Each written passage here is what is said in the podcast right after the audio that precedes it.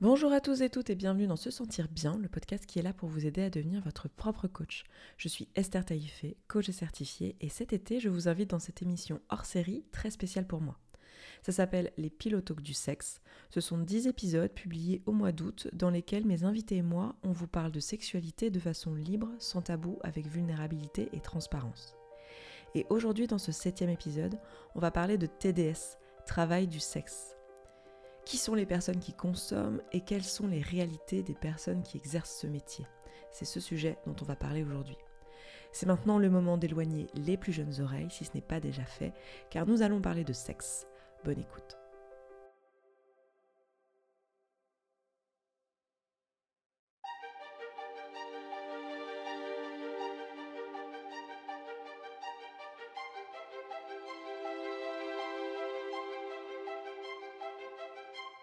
La, théorie que si on interdit totalement le travail du sexe, il n'y aura plus euh, de vente de services sexuels. Mais ce qui est complètement euh, illusoire en fait, puisque le fait de l'interdire euh, ne fait, enfin, ne fait que détériorer nos conditions en fait. Mmh. Bah, je crois que justement, ce que je vends, moi, c'est pas mon érection, mais la sécurité qu'elles ont. C'est-à-dire que mmh. principalement, c'est ce que tu disais là, c'est euh, le fait de payer, elles se disent bah, au moins celui-là c'est un pro, il va pas me toucher là où je veux pas, ou continuer si je veux qu'il s'arrête. Le shaming sur le corps, les, l'indignation en ce moment très très présente euh, du milieu incel, euh, du forum 1225 de jeuxvideo.com sur le fait qu'une nana puisse, je cite, poster son cul sur OnlyFans et faire 4000 euros par mois est épuisant. Mmh. Surtout que c'est beaucoup, beaucoup, beaucoup plus de travail que de poster son cul et ça rapporte beaucoup, beaucoup, beaucoup, moins. beaucoup moins que 4000 euros. Et j'ai fait mon coming out euh, de Domina à mes parents il y a deux mois. Donc euh, super récent et ils l'ont super bien pris. Et là, euh, quand je leur en ai parlé, ils m'ont dit Ah, mais du coup, on peut t'aider peut-être pour l'auto-entrepreneuriat? Parce que nous, ça nous est déjà arrivé, comment ça se passe, etc. Et waouh Trop bien. Franchement, c'était un énorme point en moi. Chance d'être tombé sur une personne très open mind là-dessus et ça se passe super bien. Mais n'oublions pas un truc que tu disais préalablement, c'est qu'en plus le conjoint est potentiellement accusable d'être un proxénète. Mmh. Alors quand même, faut, on peut être compréhensif avec nos conjoints, quoi. C'est difficile hein, pour moi de, de parler euh, d'un en particulier parce qu'ils sont un peu jaloux. Et si j'en cite un, je vais avoir un message. Oui, mais pourquoi pas moi? Je pensais que c'était moi le chouchou. Vous êtes tous mes chouchous.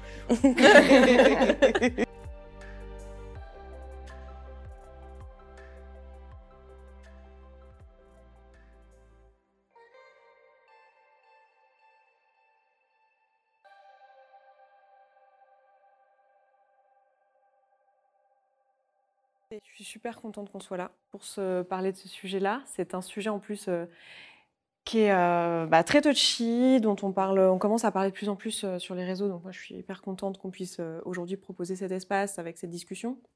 La raison d'être de ce talk-là dans, ce, dans cette série, c'est que en fait, je que c'est enfin, des discussions avec des TDS, j'en ai eu plusieurs dans le cadre d'environnement, enfin, d'événements sexpo, et à chaque fois, j'y ai trouvé euh, des informations que j'avais trouvées nulle part ailleurs, de, la discussion que j'avais trouvée nulle part ailleurs, et je trouvais ça euh, presque, enfin, d'utilité publique en fait, de, de, le partager et de le proposer en, en vidéo. Donc c'est pour ça que on est là pour avoir cette discussion-là. Et, euh, je, remarque qu'il y a beaucoup de stigmatisation sur euh, les métiers du travail du sexe. C'est très politisé aussi. Euh, il y a beaucoup de questions aussi du type, mais qui sont ces gens qui vont vers ces TDS Pourquoi? Pourquoi ils font ça? Pourquoi les personnes qui le font alors qu'elles sont privilégiées, ces personnes-là? Il y en a une partie ici. Pourquoi est-ce qu'elles font ce choix-là? Donc voilà, j'aimerais qu'on ouvre un peu cette conversation, sachant très bien qu'en une heure et quart, une heure et demie, on n'arrivera pas à tout couvrir, c'est pas l'objectif. Euh, il y aura aussi un live Twitch après qui permettra de, compléter si vous le souhaitez euh, en faire partie ou on trouvera d'autres personnes pour en faire partie. Et, euh, voilà. Donc je veux bien qu'on commence par un petit tour de prénom, pronom et pourquoi vous êtes là dans ce talk Avec quelle énergie, intention, volonté, background, tout ça, vous êtes venu ici? Et on tourne euh, à partir de la personne qui commencera, et puis on tourne dans le sens trigonométrique, dans ce sens-là. Vas-y. Alors, moi, c'est Mona, pronom elle. Euh, je suis dominatrice professionnelle euh, depuis deux ans maintenant. Euh, j'ai toujours été quand même dans les milieux de la sexualité. Quand j'ai commencé à réfléchir au métier que je voulais faire plus tard, le premier c'était sexologue. Du mmh. coup, j'ai fait des études de psychologie pour ça, mais les études, c'était pas pour moi. Au bout de trois ans, j'ai arrêté. Je me suis retrouvée à travailler dans la vente, dans un love store parisien. Et après, c'est là où j'ai commencé à faire de la domination professionnelle. Euh, moi, c'est Jules, du coup, pronom il. Euh, bah, dans le groupe, je crois que par rapport au travail du sexe, je suis un petit peu euh, le néophyte. je viens un, peu aussi pour pouvoir poser, poser des questions bêtes, des choses comme ça.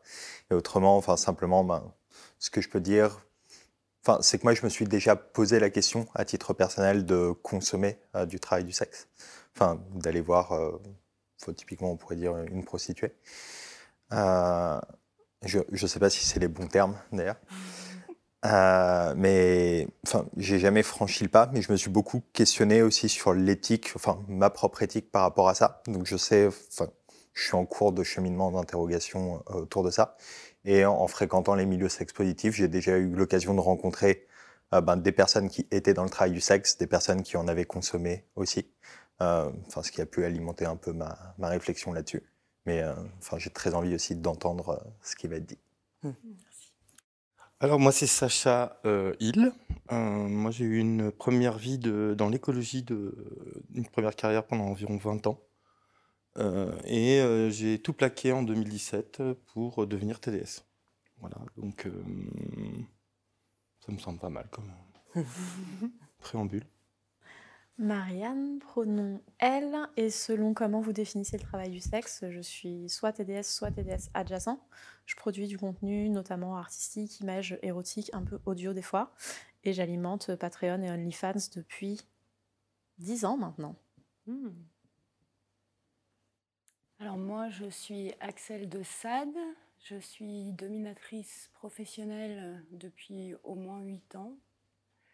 J'ai commencé dans l'organisation d'événements Sexpo et euh, je pense comme vous tous, euh, on a rencontré euh, une ou un TDS qui a parlé de son métier. Moi, ça m'a donné envie parce que le salariat était pour moi vécu comme une forme d'esclavage moderne. Non consenti. Oui, alors tu consens quand même à donner ta force de travail à quelqu'un d'autre, mais les conditions d'exercice sont quand même, mm. enfin moi me convenaient pas. Et euh, donc, voilà, je suis devenue dominatrice. Et parallèlement, je me suis engagée dans la cause euh, militante pour la reconnaissance du travail du sexe. Et je suis membre du syndicat du travail du sexe. Et j'ai mis en place une mutuelle et une prévoyance donc, qui assure le remboursement des soins et un revenu de complément pour euh, les personnes qui sont notamment en arrêt maladie. Hmm. Merci. Merci. Et moi, donc, c'est Esther. Elle et euh, je suis complètement novice dans le, sujet d'aujourd'hui. C'est le seul taux qui me fait un peu de syndrome de l'imposteur pour le coup, mais j'ai confiance dans les personnes qui sont ici pour qu'on fasse un taux qui soit d'une grande qualité. J'ai beaucoup de curiosité à titre personnel sur ces métiers-là. J'ai eu des conversations vraiment passionnantes et fascinantes avec des personnes, euh, notamment qui faisaient euh, de la domination. Et je trouve ça trop, trop intéressant. Et je l'ai déjà un peu envisagé. En fait, je me suis déjà imaginé le faire. Euh, mais euh, toute l'implication politique, morale, etc., c'est pas quelque chose euh, auquel j'aspire et qui, enfin voilà, enfin, mais la question m'a traversé l'esprit.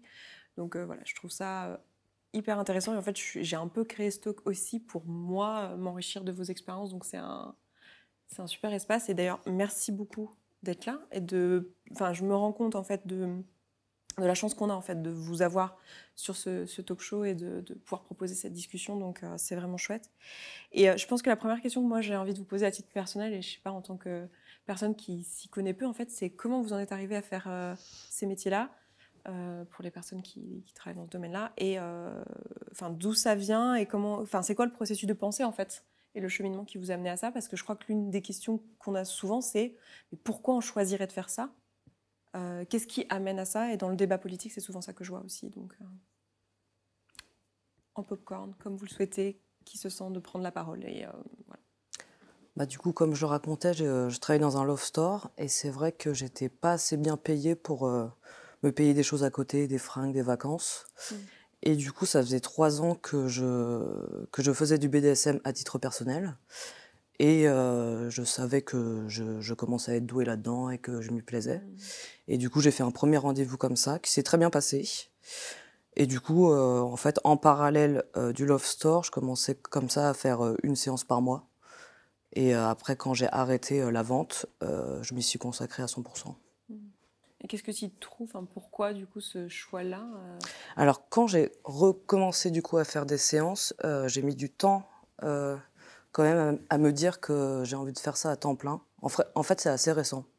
Ça fait peut-être, je pense, 4-5 mois où je me dis que non, euh, j'ai vraiment envie de faire ça euh, totalement parce que j'avais euh, voulu en parallèle reprendre des études, mais finalement, j'ai pas, pas réussi à, remettre le, pied à l'étrier. En fait, il y a quand même beaucoup d'avantages qui, me conviennent dans ce métier.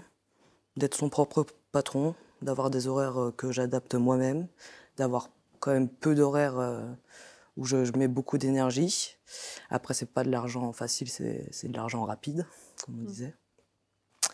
Et du coup, les avantages me conviennent beaucoup, ouais. Mm. Même s'il y a aussi d'autres inconvénients, mais peut-être qu'on en parlera plus tard. Je crois que mon histoire ressemble un peu à la tienne, donc elle irait bien derrière. Euh, J'avais un travail de bureau Mm. et je créais déjà depuis longtemps des photos un petit peu sexy parce que je voulais. Il faut voir que les plateformes comme euh, OnlyFans et Patreon ou euh, même euh, Instagram n'avaient pas encore pris au point où ils en sont maintenant. C'était il y a 10 ans. Et euh, je voulais proposer plus d'imagerie de Nana avec des vrais corps en train de se trouver belles, elles, euh, de la façon qui leur donnait du pouvoir à elles.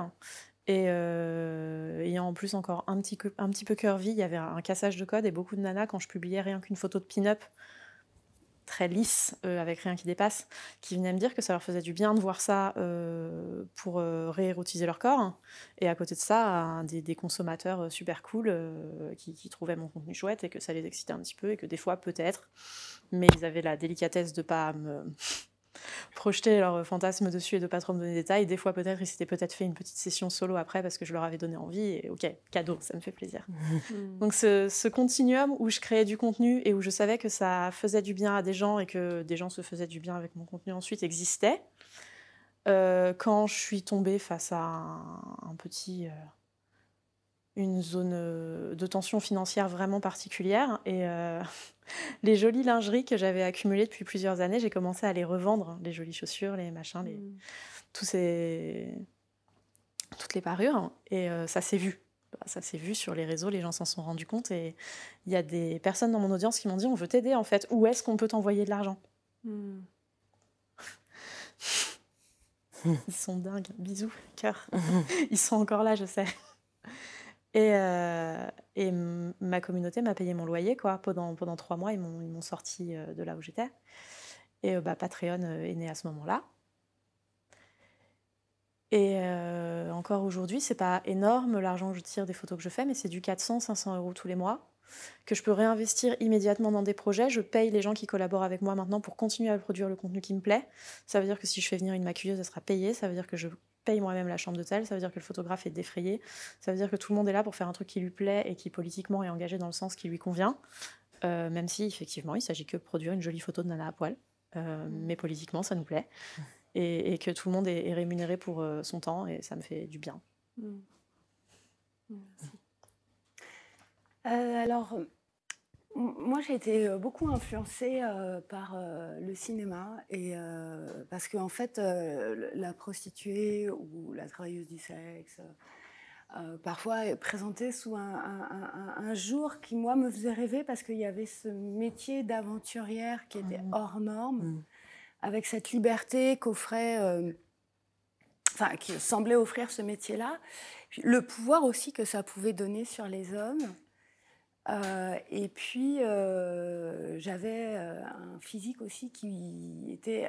Enfin, j'étais vraiment déjà dans la séduction et je me rendais compte du pouvoir que je pouvais avoir sur, sur la jante masculine. Et, mais je te raconte ça il y a hyper longtemps, tu vois. Et donc, je tape sur Internet, genre il y a 15 ou 20 ans, agence d'escorte. Et là, je tombe sur pour devenir agent de sécurité. Et il n'y avait que ça, en fait. tu vois, tu ne, tu ne trouvais pas, euh, tu, tu, tu, tu trouvais rien, en fait, lié à l'escorting. Donc j'ai pas, ça n'a pas été tellement plus loin, et, euh, mais j'avais quand même toujours ce- ce- cet intérêt pour euh, la sexualité euh, que moi déjà je ne trouvais pas sale, mais au contraire qui pouvait être une forme d'empowerment. Et donc j'ai créé des événements, Érosticratie, l'Érosphère, etc. Et à cette occasion-là, j'ai rencontré euh, une, une, une- une très jeune fille qui avait 18 ans, qui s'appelle Yumi, qui est une, une jeune femme remarquable euh, très bien construite, avec euh, une pensée euh, absolument, enfin moi qui me, qui, qui m'époustoufle, ça se dit? Oui. Ça fait longtemps que j'avais pas ce mot. époustouflante, ça va oui. être mieux. Et, euh, et elle, en fait, euh, ça a été son choix. Et à 18 ans et à un jour, elle a fait sa première passe, en fait. Et elle m'a, elle, m'a parlé de, ce- de, de- de- de cette activité et ça m'a plu. Et euh, bon, je dominais déjà. Et donc, euh, bah, c'est vrai que quand tu te lances, c'est pas évident parce que y a pas, tu sais Première pas euh, où trouver de l'information. Puis c'est dangereux aussi. Enfin, bon, tu sais pas vraiment. Et donc moi j'avais trouvé le truc de le faire euh, avec une autre amie et puis euh, au fur et à mesure en fait, comme toi aussi, j'avais fait moitié, enfin je me lançais dans le métier et en même temps je gardais mon métier euh, salarié.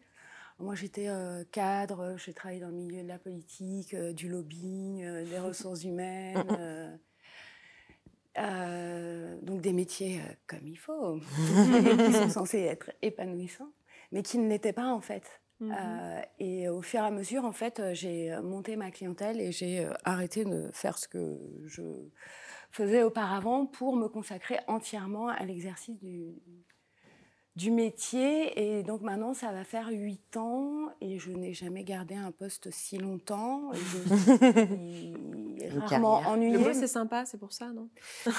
Ouais. Mais euh, voilà, j'ai troqué la sécurité contre une liberté, mais une liberté qui a quand même un prix. Mm. Je pense que tous les entrepreneurs ou les freelances doivent comprendre ce que, ce que je veux dire par là. C'est que tu as quand même une insécurité euh, qui va avec. Et là, d'autant plus parce que euh, le métier n'est pas reconnu et il y a une forme d'hypocrisie aussi euh, réglementaire. Mais j'imagine que nous allons y venir. Ah bah, je pense, je serais déçue si on n'y venait pas. Moi, je viens aussi d'un parcours salarié euh, qui m'a déçu. Euh, j'ai choisi dès, dès ma, enfin, dès mes, é- dès mes études euh, de faire de l'écologie parce que j'y voyais une façon d'y mettre euh, du sens dans le métier que je choisissais, du sens pour le monde, pour les humains, enfin voilà. Et en fait, j'ai fait des employeurs privés, associatifs, privés quand même, mais associatifs, publics, en ne voyant nulle part en 20 ans d'écologie que je trouvais sincère. Quoi. Je me suis Mhm. dit, bon, l'écologie politique m'a l'air encore pire que l'écologie scientifique. Au niveau sincérité, c'est très difficile de faire le tri. Euh, et euh, vers 2015, euh, je me suis dit, bon, il faut que je me casse de ce boulot avant qu'il me mange, quoi. Mhm. J'ai posé candidature à Man in a Box, qui est donc euh, l'équivalent de tout ce que tu relatais sur, tiens, et si je cherchais une agence d'escorte? Euh, Une expérience qui m'a pas du tout convenu. Euh, on n'est pas là pour descendre qui que ce soit, mais euh, qui m'a pas convenu, quoi. Mhm. Après, j'ai tenté un peu euh, de- d'explorer le, le sujet sous l'angle du BDSM, mais en fait, en me rendant quand même très rapidement compte que c'est un marché de femmes pour les hommes avant d'être autre chose. Il y a peu de Mm. BDSM masculin qui soit monétisé, enfin vendu. Quoi. Je- Euh, donc, c'était encore pas le bon contexte, et là, enfin le bon, le bon prisme. Et là, depuis deux ans, je développe une approche plutôt accompagnateur, euh, sexothérapeute, comme dirait une amie commune, un ami commun, euh, ce que j'aime beaucoup comme mot. Et on m'a d'ailleurs, on m'a souvent plusieurs fois demandé pourquoi j'avais pas fait de sexothérapie, enfin de devenir sexothérapeute, pardon. Et je crois que en fait, le sexothérapeute, il s'impose la ligne rouge de ne pas toucher les clientes, alors que le sexothérapeute, il s'impose pas de ligne rouge, il peut quand même faire de la thérapie tout en touchant. Vous voyez ce que je veux dire? On a accès à Mmh, deux boîtes à outils. Et je crois que c'est, euh, enfin, j'y crois de plus en plus, en tout cas. Je n'ai pas de certitude, mais j'y crois de plus en plus. Je crois qu'on est en train, euh, peut-être tous autant qu'on est un petit peu, d'ouvrir une boîte au sein de la psychiatrie qu'on ne voulait pas regarder, quoi. Mm. C'est-à-dire de regarder l'intérieur du moteur de la libido Et on est, Mm. on est aux premières loges pour regarder ça à l'œuvre, je crois. Et puis, euh, pour finir, je dirais qu'on m'a beaucoup questionné sur la- la- l'apparente absence de cohérence entre écologie, TDS. Bon. Euh, et euh, en fait, j'ai fini par trouver, peut-être c'est juste une astuce euh, rhétorique que je me fais à moi-même pour mettre du sens, hein. mais en fait, je travaillais avant avec le- les relations entre les humains et la nature qui les entoure. Maintenant, je travaille sur la relation entre les humains et la nature qui le contiennent. C'est là que je vois un lien, en fait. C'est-à-dire que j'appellerais, j'irais bien dans la libido notre animal intérieur. Et donc, je pense qu'en fait, en faisant la paix avec notre animal intérieur, on peut faire pro- progresser l'écologie globale.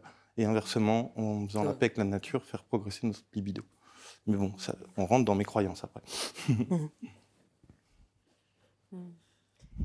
Euh, je sais pas ce qui est le plus intéressant. Si, euh, enfin, là, enfin, si j'écoute vraiment mon cœur de novice euh, sur le sujet, euh, j'ai envie de poser 12 millions de questions, probablement bêtes, que vous avez entendues plein de fois. Genre, mais euh, il y a plein d'autres boîtes à monter. Pourquoi monter euh, ce type de boîte-là? Enfin, j'entends le côté entrepreneur, etc. Parce que c'est un truc, enfin, le côté en tout cas pas salarié. Vous avez Mhm. pas forcément parlé d'entrepreneuriat, mais en tout cas pas salarié. Je le comprends et je relate à 100%. Euh, j'ai envie de poser des questions sur euh, les sommes engagées, j'ai envie de poser des questions sur quels sont les différents types. Là, vous avez déjà, moi j'ai déjà entendu du jargon, de quels sont les différents types de, de travail du sexe qui existent. Je me demande en fait un peu, euh, vous, euh, qu'est-ce qui vous, enfin, quel élan vous avez euh, par rapport à ce que je viens de vous dire là? Qu'est-ce- Sur quoi vous auriez envie qu'on qu'on aille? Est-ce que vous pensez que c'est pertinent qu'on qu'on se pose la question de quels sont les différents types de TDS euh, On peut les énumérer, quoi. Mais... Ouais, on, peut, on peut expliquer ce qu'est le travail du sexe, ou en tout cas considéré comme travail du sexe. C'est vrai que ça peut Mhm. être euh, un bon point de départ, je Mhm. pense. Je pense que tu es la meilleure personne pour ça. Bah, je, je- Disons, comment tu définirais le travail du sexe Et puis nous, ce que je propose, c'est qu'on complète. Ouais, alors Ça dans, te va? au- au- au sein- dans le syndicat du travail du sexe, en fait, euh, euh, on parle de T'en fais métier. partie ou tu le... Moi, je fais partie, euh, j'en fais partie. J'étais membre du conseil d'administration. Je, me suis. Enfin, c'est très prenant la cause parce qu'en fait, on milite, on milite et on voit que les choses s'empirent en fait. Mm. Et c'est voilà, c'est c'est- nerveusement le militantisme, euh, c'est quand même Ouais. quelque chose qui est, Des fois, on a envie de poser les valises coûteux. euh, quand même. qui est très coûteux. Donc, je reste très proche, et- mais Mm. euh, je, je- je ne souhaite plus être dans le, dans le conseil d'administration. Euh, alors, euh, on, le définit, on parle des métiers du sexe euh, parce que il y a bien des métiers, il y a bien des compétences, il y a bien des savoir-faire, et on va dire qu'il y a différentes branches. Il y a donc là surreprésenté les deux- la domination professionnelle. Il y a Désolée, on a un prisme dans nos connaissances. Mais on est aussi représenté, euh, représentatif aussi euh, de- du métier choisi, euh, blanc, privilégié, qui avons fait des études, etc. Clair. Alors qu'il y a majoritairement, c'est plus des personnes de nationalité étrangère, euh, peut-être sans papier, qui voilà, qui exercent le métier, peut-être pas par choix comme nous Mm. on l'a fait, mais on y reviendra aussi certainement. Parce que tout ce qui est euh, et virtuel, euh, donc euh, la Cam euh, les photos. euh, euh, Acteurs porno, je sais pas si on peut Alors les mettre dans les virtuels. Les acteurs et- performeurs, ouais. Performeurs. Ouais. Mhm. acteurs et, et- et films porno, euh, l'escorting. Alors l'escorting en, en appartement et après on va parler de prostitution euh, de rue. De rue. Voilà. Et puis euh, après j'ai l'impression que chacun aussi euh, développe euh, des spécificités et notamment une qui euh, visi- visiblement fait le, enfin commence à de prendre de plus en plus d'am- d'ampleur, c'est la, la sexithérapeute. Mhm. Donc qui euh, mélange en fait l'accompagnement, enfin le euh, l'accompagnement de l'intime, euh, pas uniquement euh, avec des mots, mais aussi avec du verbal. Et puis, euh, je parlerai aussi de la dernière catégorie qui sont les accompagnants sexuels pour Oui. les personnes en Oui. situation de handicap. Mhm. Voilà. Ouais, Tu vois, j'aurais pas... Mais évidemment, ouais. Et puis après, il y a aussi d'autres euh, ra- euh, ramifications, mais nous, on n'y a pas trop accès, puis c'est pas considéré comme ça. Euh, c'est ce qu'on appelle le survival sex, Mm. Mhm. Euh, où là, on est plus sûr de l'échange des services, et peut-être que vous avez vu euh, euh, dans des petites annonces, euh, cherche, euh, euh, propose euh, location d'une chambre contre euh, Service. service. Mmh. Et en fait, euh, bon, euh, certains services sont d'ordre sexuel. D'ailleurs, il y a un livre qui en parle très bien, celui de Pauline Verdusier. euh, je crois que ça s'appelle Mauvaise fille, et je vous Mm. conseille vraiment de le lire Mmh. parce que euh, elle balaye vraiment très bien toutes ces catégories, en fait, euh, tous ces métiers. Précisons d'ailleurs qu'ils se chevauchent tous quelque part. hein. Oui. C'est-à-dire Ouais. qu'on peut être amené euh, à performer de la soumission en tant qu'escorte femme, en tant qu'escorte homme. On Mm. peut être amené à, à- à- à avoir des vertus thérapeutiques tout en étant la dominade d'un Mm. client. Enfin, Ouais. tout est interpénétré. Hein. C'est pas cloisonné, mais c'est une façon. C'est juste une typologie qu'on propose. Voilà, C'est une typologie qu'on propose pour comprendre la nébuleuse Mm. TDS, mais dès qu'on rentre dedans, on se rend compte que toutes les choses sont interpénétrées euh, les unes les autres. quoi. En plein Mais je suis contente que ces étiquettes existent quand même parce que mm, quand on connaît rien comme ça, ça permet quand même de, Oui, de ça- mettre des mots sur les choses. Mais je suis complètement d'accord que c'est comme tout. il y a- C'est encore un notre fameux spectre qui nous suit depuis le début dans toutes les thématiques euh, euh, qu'on utilise. C'est qu'en fait, bon, voilà, il y a beaucoup de recoupements partout. Mm, mm. Et du coup, enfin, est-ce que vous voyez des choses à compléter sur les Ah, je voulais dire aussi Ouais. que même, même si je prends mon expérience en tant que dominatrice, en fait, on nous demande aussi d'avoir euh, plusieurs capacités. Parce que moi, je fais de la photographie, je fais de la promo, je Mm. fais euh, du secrétariat, euh, je fais du tri. En fait, enfin, la Mhm. séance en soi, c'est une petite partie, c'est 10% de mon temps de travail. Mm. Tout le reste euh, demande beaucoup de compétences qu'on m'a pas inculquées et que j'ai appris sur le tas. Du coup, moi, la- question qui me vient en, vous entendant sur euh, ces différents euh, métiers, etc., c'est qui sont ces clients qui viennent euh, vers vous et quelles sont leurs intentions, pourquoi ils viennent, enfin, qu'est-ce que- Je vais pas reformuler, je je suis la pro de reformuler 15 fois les questions, mais je pense qu'elle était claire.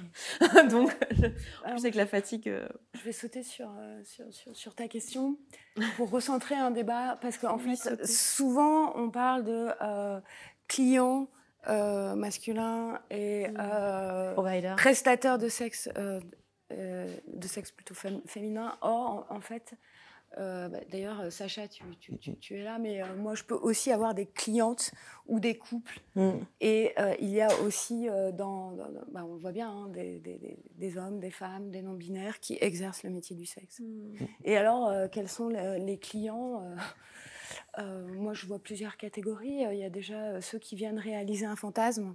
hmm. Enfin, en tout cas, dans, dans- dans la domination. hein. Ouais. Ils viennent réaliser un fantasme, une envie. Euh, Il y a des personnes aussi qui n'ont pas euh, la possibilité euh, d'approcher et de toucher des corps euh, de manière gratuite. Et donc, qui, ont, voilà, qui, qui vont euh, rémunérer quelqu'un pour avoir une, approche euh, du corps. Euh, ouais, je crois que c'est à peu près les deux typologies, mais je- j'en ai certainement oublié. c'est sûr. Il y en a qui sont en adoration aussi. Mhm. Je sais qu'il y avait plusieurs clients qui n'avaient pas pensé au fait de consommer euh, une séance avec une travailleuse du sexe. Et c'est en parcourant les réseaux, en voyant les photos, que là ils se sont dit Ah, ça me tente, euh, cette Mhm. personne-là m'inspire. Et donc, ça, c'est des gens qui restent vraiment réguliers. Pour le Mhm. coup. euh, Globalement, c'est. Pardon. T'avais- Non, non, c'était pas- bon. Ouais, c'était bon. Globalement, c'est hyper touchy de répondre à cette question parce qu'en fait, on- dès qu'on répond catégorie, enfin moi, ça me trigger euh, quand j'ai cette question dans le contexte journalistique. Là, c'est Mhm. pas le cas, mais parce que je, je sens que le, le- le journaliste attend que je réponde.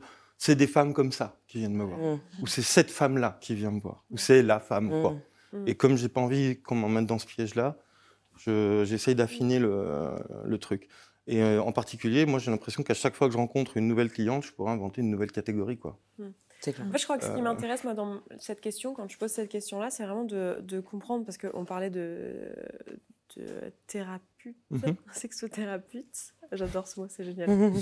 Euh, c'est euh, justement ça qui m'intéresse, c'est finalement quel est pas tellement ce genre euh, quelle est sa catégorie socio-professionnelle, euh, quel est son âge ou ces choses-là, mais plus vraiment qu'est-ce que la personne vient chercher et qu'est-ce qu'elle peut trouver.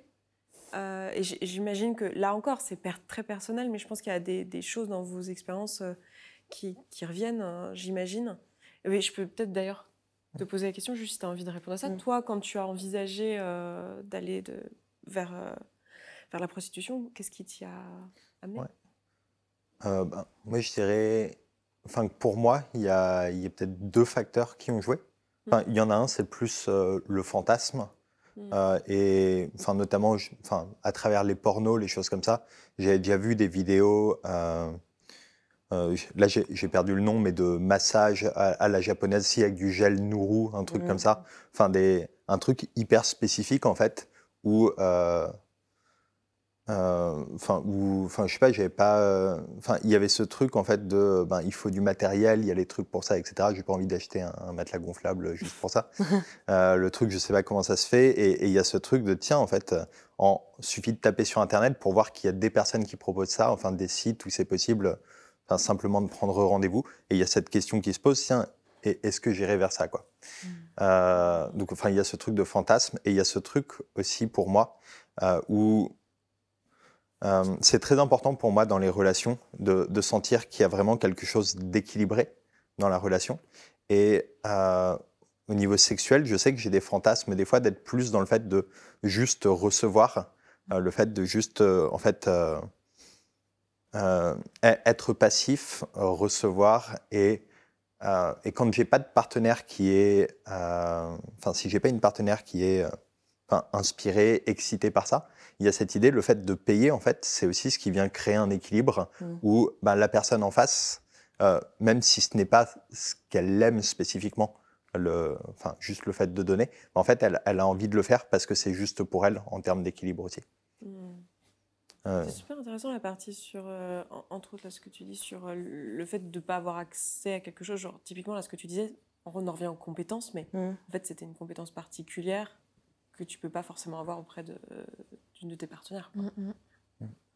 Après, il y a des pratiques qui sont pas forcément euh, les mêmes. Enfin, c'est des compétences, mais c'est pas forcément à mettre au même niveau que les savoir-être clés euh, du métier. Je veux dire que savoir donner un coup de fouet est très important, par exemple, pour une dominatrice, mais beaucoup moins important que ton savoir-être, la façon dont tu es assertif dans ta personne, etc. Quoi, Je crois. Euh, le, le, le, la nature du coup de fouet en, soi. Enfin, on n'a pas besoin d'être ceinture noire, dixième dan de coup de fouet. Je veux dire, c'est futile. Ce c'est plutôt dans comment on va euh, prendre la, conversation en main dès, la prise de contact, avec quel, avec quel euh, tact, mais en même temps euh, habileté, on va l'amener. Et je, je, crois que c'est des compétences préliminaires, enfin des mmh. préambules nécessaires aux compétences du type telle huile, tel massage, telle mmh. pratique rarissime, euh, j'en sais rien. Oui, Qu'on peut tous avoir par ailleurs, hein, des petites euh, pratiques comme ça. Moi, j'ai, je sais pas, une, un, rendez-vous sur dix peut-être, qui est lié à une pratique très spécifique mmh. que j'ai portée un moment autour du cellophane, etc., que je pratique toujours. Mmh. Mais ça ne représente pas du tout. Euh, ma clientèle ne vient pas me voir pour ça, euh, euh, généralement. Elle vient, pourquoi les, 90% des gens c'est... Ben là, ma clientèle actuelle, elle n'est plus du tout la même que celle d'il y a trois ans. Aujourd'hui, je travaille avec des femmes qui sont en difficulté dans leur. enfin, qui estiment elles-mêmes être en difficulté dans leur sexualité. principalement. Pas seulement, mais principalement. Donc, je travaille avec des femmes qui, qui peuvent être des échecs de la sexothérapie ou ou bien euh, pour lesquels leur sexothérapeute carrément leur suggère d'aller voir, euh, de mhm. trouver un pro en, complément parce qu'il ne veut pas passer à l'acte, quoi, je veux dire, euh, à un moment donné. Il y a des choses comme ça qui peuvent, qui peuvent se jouer. Bon, du coup, je suis aux premières loges pour voir un peu les dégâts que les hommes peuvent faire. Malheureusement. ça donne que, je sais pas, je pense que 90% de ma clientèle est soit victime de viol ou du moins de d'une relation toxique avec un homme à un moment donné, au moins une fois. Quoi. Mmh. Mmh. Voilà. Et quand je dis 90%, je suis peut-être mignon, c'est peut-être plutôt 95%. Mais, euh, je mais en même temps, c'est un prisme. Je veux dire, si je décide au fur et à mesure de m'affirmer accompagnant, de m'affirmer dans, la, dans, dans, le thérapeutique, forcément, je, je mets des lunettes qui réduisent mon champ visuel sur les femmes qui ont besoin de ça. Mmh. Mais en même temps, quand on se demande quelle est la clientèle féminine aujourd'hui, eh ben, déjà, elle est juste 100 fois moindre, déjà. Et ensuite, il faut justement la découvrir, la définir, parce qu'on ne sait pas ce que c'est la clientèle féminine d'aujourd'hui. Quoi. Mm. Mm. Quand les femmes, elles sont pas. Oh, pardon. Merci. Quand tu parles de tes clientes, ça ramène à euh, la même catégorie qui travaille avec moi sur une autre partie, euh, qui n'est pas catégorisée euh, sex work, mais donc je suis coach sur les sujets de sexualité et je me retrouve à guider des pratiques sexuelles avec mes clientes. Euh, parce que c'est quelque chose qu'elles ne peuvent pas obtenir avec un partenaire régulier souvent, et c'est des gens qui vont évidemment mmh. assez mmh. rapidement se retrouver euh, dans une situation où elles pourraient faire appel à Sacha, parce que pouvoir se recentrer sur soi pendant un rapport et se retrouver libéré des contraintes du, du patriarcat, des enjeux de pouvoir, du fait de performer ou d'être féminine ou d'être mince ou d'être belle ou d'être suffisamment obéissante ou euh, suffisamment désirable sous un autre aspect, c'est épuisant. Euh, et je me retrouve avec des femmes qui ont plus de sensations dans leur vagin, par exemple. Mm. Donc on en arrive aux pratiques de déarmoring dont on parlait euh, plus mm. tôt, où c'est important de libérer les tensions et les traumas. Et on, a vraiment une frange de la population qui va chercher des accompagnements, un approfondissement qui remettent en question en ce moment leur sexualité, qui sont prêts à travailler dessus. Euh, dans le meilleur des cas, si jamais ça leur correspond, ils arriveront à trouver des accompagnements qui leur permettent de le faire avec, euh, moi j'aime bien dire les mains dans le cambouis, ça nous fait rire, mais ça correspond peut-être pas à tout le monde, mais avec les mains, avec le corps, euh, aller dans une pratique incarnée et pas seulement de la théorie. Et euh, enfin, c'est bien quoi, que ça commence à être accessible parce qu'il y a, y a des mm. gens qui ont vécu des vies assez euh, tristes à, à, chercher et à pas pouvoir trouver. Ouais. Alors, paradoxalement, c'est bien que ce soit de plus en plus accessible et c'est délirant que, ces gens-là tombent sous le coup de, de la loi aujourd'hui. Hein. Mm, euh, moi, une, une, patiente qui a, je sais pas, qui a des verrous mentaux autour du plaisir clitoridien, par exemple, et que c'est son sexothérapeute qui me l'envoie si la police la prend en flag, elle est, passive d'une amende salée. Et euh, là, on, se rend bien compte à quel point. du coup, ça nous, ça nous amène sur la loi. Mais, mais ouais, ouais voilà. Lui payer son psy pendant 10 ans, la Sécu devrait lui payer ses 4 rendez-vous avec toi. et donc, ça, c'est un, peu, un peu délirant parce que ça donne l'impression qu'en fait, justement, c'est peut-être euh, le, TS, le, TDS le moins masqué qui avance le plus en pleine lumière, qui risque le plus de se faire gauler, en fait, quoi. Mm. Alors que celui qui fait un ninja euh, dans, dans, la rue risque moins. Enfin, je sais pas, il y a un truc bizarre avec cette loi, mais bon, il n'y en a pas qu'un d'ailleurs. On y va du coup? Sur cette thématique? Je vous vois. Euh, bah, c'était pas forcément pour la main. En plus, il me semblait que tu avais un truc à dire après. Non, mais euh, en fait, c'était tout à fait ça. Enfin, les, femmes s'autorisent moins en fait à, vivre euh, et à payer pour leurs fantasmes que, hmm. ah. les, hommes qui n'y voient pas. En fait, c'est tellement entré dans les mœurs, c'est tellement quelque chose qui qui, est, enfin, qui, qui est inscrit que euh, pour eux, il n'y a, a, quasiment pas de difficulté. Mais c'est vrai que euh, ça reste caché et honteux hein, de ce que je. Bah de plus en plus. connais moi en tout cas. de, de plus en plus. J'ai mon prisme aussi, mais mm. j'ai quand même l'impression que c'est hyper honteux d'aller dire euh, bah, en fait, euh, je suis allée voir une prostituée, je suis allée voir une domina, je suis mm. je sais pas. Oui, mais avant, il y avait les danseuses de l'Opéra de Paris au début du XXe siècle. il y avait les courtisanes. Mm. Et ça, l'était un, un, peu moins. Là, c'est vrai que la législation fait que ça l'est de plus en plus et qui a aussi ce prisme euh, moral, moral éthico-moralistique qui, euh, qui, euh, qui, qui, fait que effectivement aller voir un, travailleur ou une travailleuse du sexe est quelque chose en soi de honteux, alors que quelque part on, on, a une légitimité sociale en fait, parce que le service qu'on apporte euh, mm. est un service bien spécifique de euh, réalisation de fantasmes, euh, d'accompagnement sexuel, d'éducation sexuelle, qu'aujourd'hui on ne trouve pas et que mm. les pornos, etc., véhiculent quelque chose qui n'est pas euh, de l'ordre pédagogique. Mm, c'est dinguerie et ça me tue que je facture 150 balles de l'heure pour faire de l'éducation sexuelle, hein. que euh, plusieurs euh, professionnels par ailleurs sont obligés de faire illégalement. J'ai un numéro de siret, bordel. Mm. Mm. Tu parlais de, de est-ce qu'on est assez svelte, est-ce qu'on est assez ci, assez ça, et tu parlais de désirable. Et ça me fait penser à un, un regard qu'on peut avoir sur la différence entre l'approche homme, l'approche femme en tant que clientèle, c'est que euh, le, je parle, je j'essentialise pas la femme, je parle de, du genre et de son carcan social, d'accord? Mmh. le genre femme t'assigne à être désirable. Mmh. Mmh. Le genre homme te réduit à être désirant. Vous voyez ce que je veux dire? Enfin, vous réduit à être désirable, nous réduit à être désirant. Et du coup, on a ce problème-là qui apparaît chez beaucoup de nos clients, je pense. C'est-à-dire que le l'homme désirant sait plus quoi faire de son désirant à un moment donné et il va se tourner vers une, une professionnelle parfois. Et la femme désirable qui ne sait plus comment être désirable ou qui se trouve indésirable ou qui est détruite dans son désirable, eh ben, elle a besoin parfois d'un professionnel. Sauf que pour l'instant, la société ne lui dit pas que c'est possible. C'est rarissime. Mm. Sauf si tu es thérapeute et tu n'as pas le droit de mettre les mains. Voilà. Et donc, tu peux lui expliquer pendant 10 ans comment on fait un orgasme, mais sans qu'elle en ait eu un. C'est vachement constructif. Ça, c'est un truc euh, moi, que je vois aussi beaucoup dans ma, dans ma pratique euh, personnelle. Enfin, je suis, euh, je suis coach aussi, mais coach de vie. Et j'ai pas mal de clientes qui viennent euh, pour un truc n'a rien à voir, genre leur couple ou Mm. leur poids ou l'arrêt de la cigarette. Et puis, euh, à un moment donné, elles arrivent et elles me disent euh, Au fait, j'ai jamais eu d'orgasme de ma vie, elles ont 55 ans. Et, euh, Oh là et, euh, on en parle et on se retrouve à coacher là-dessus.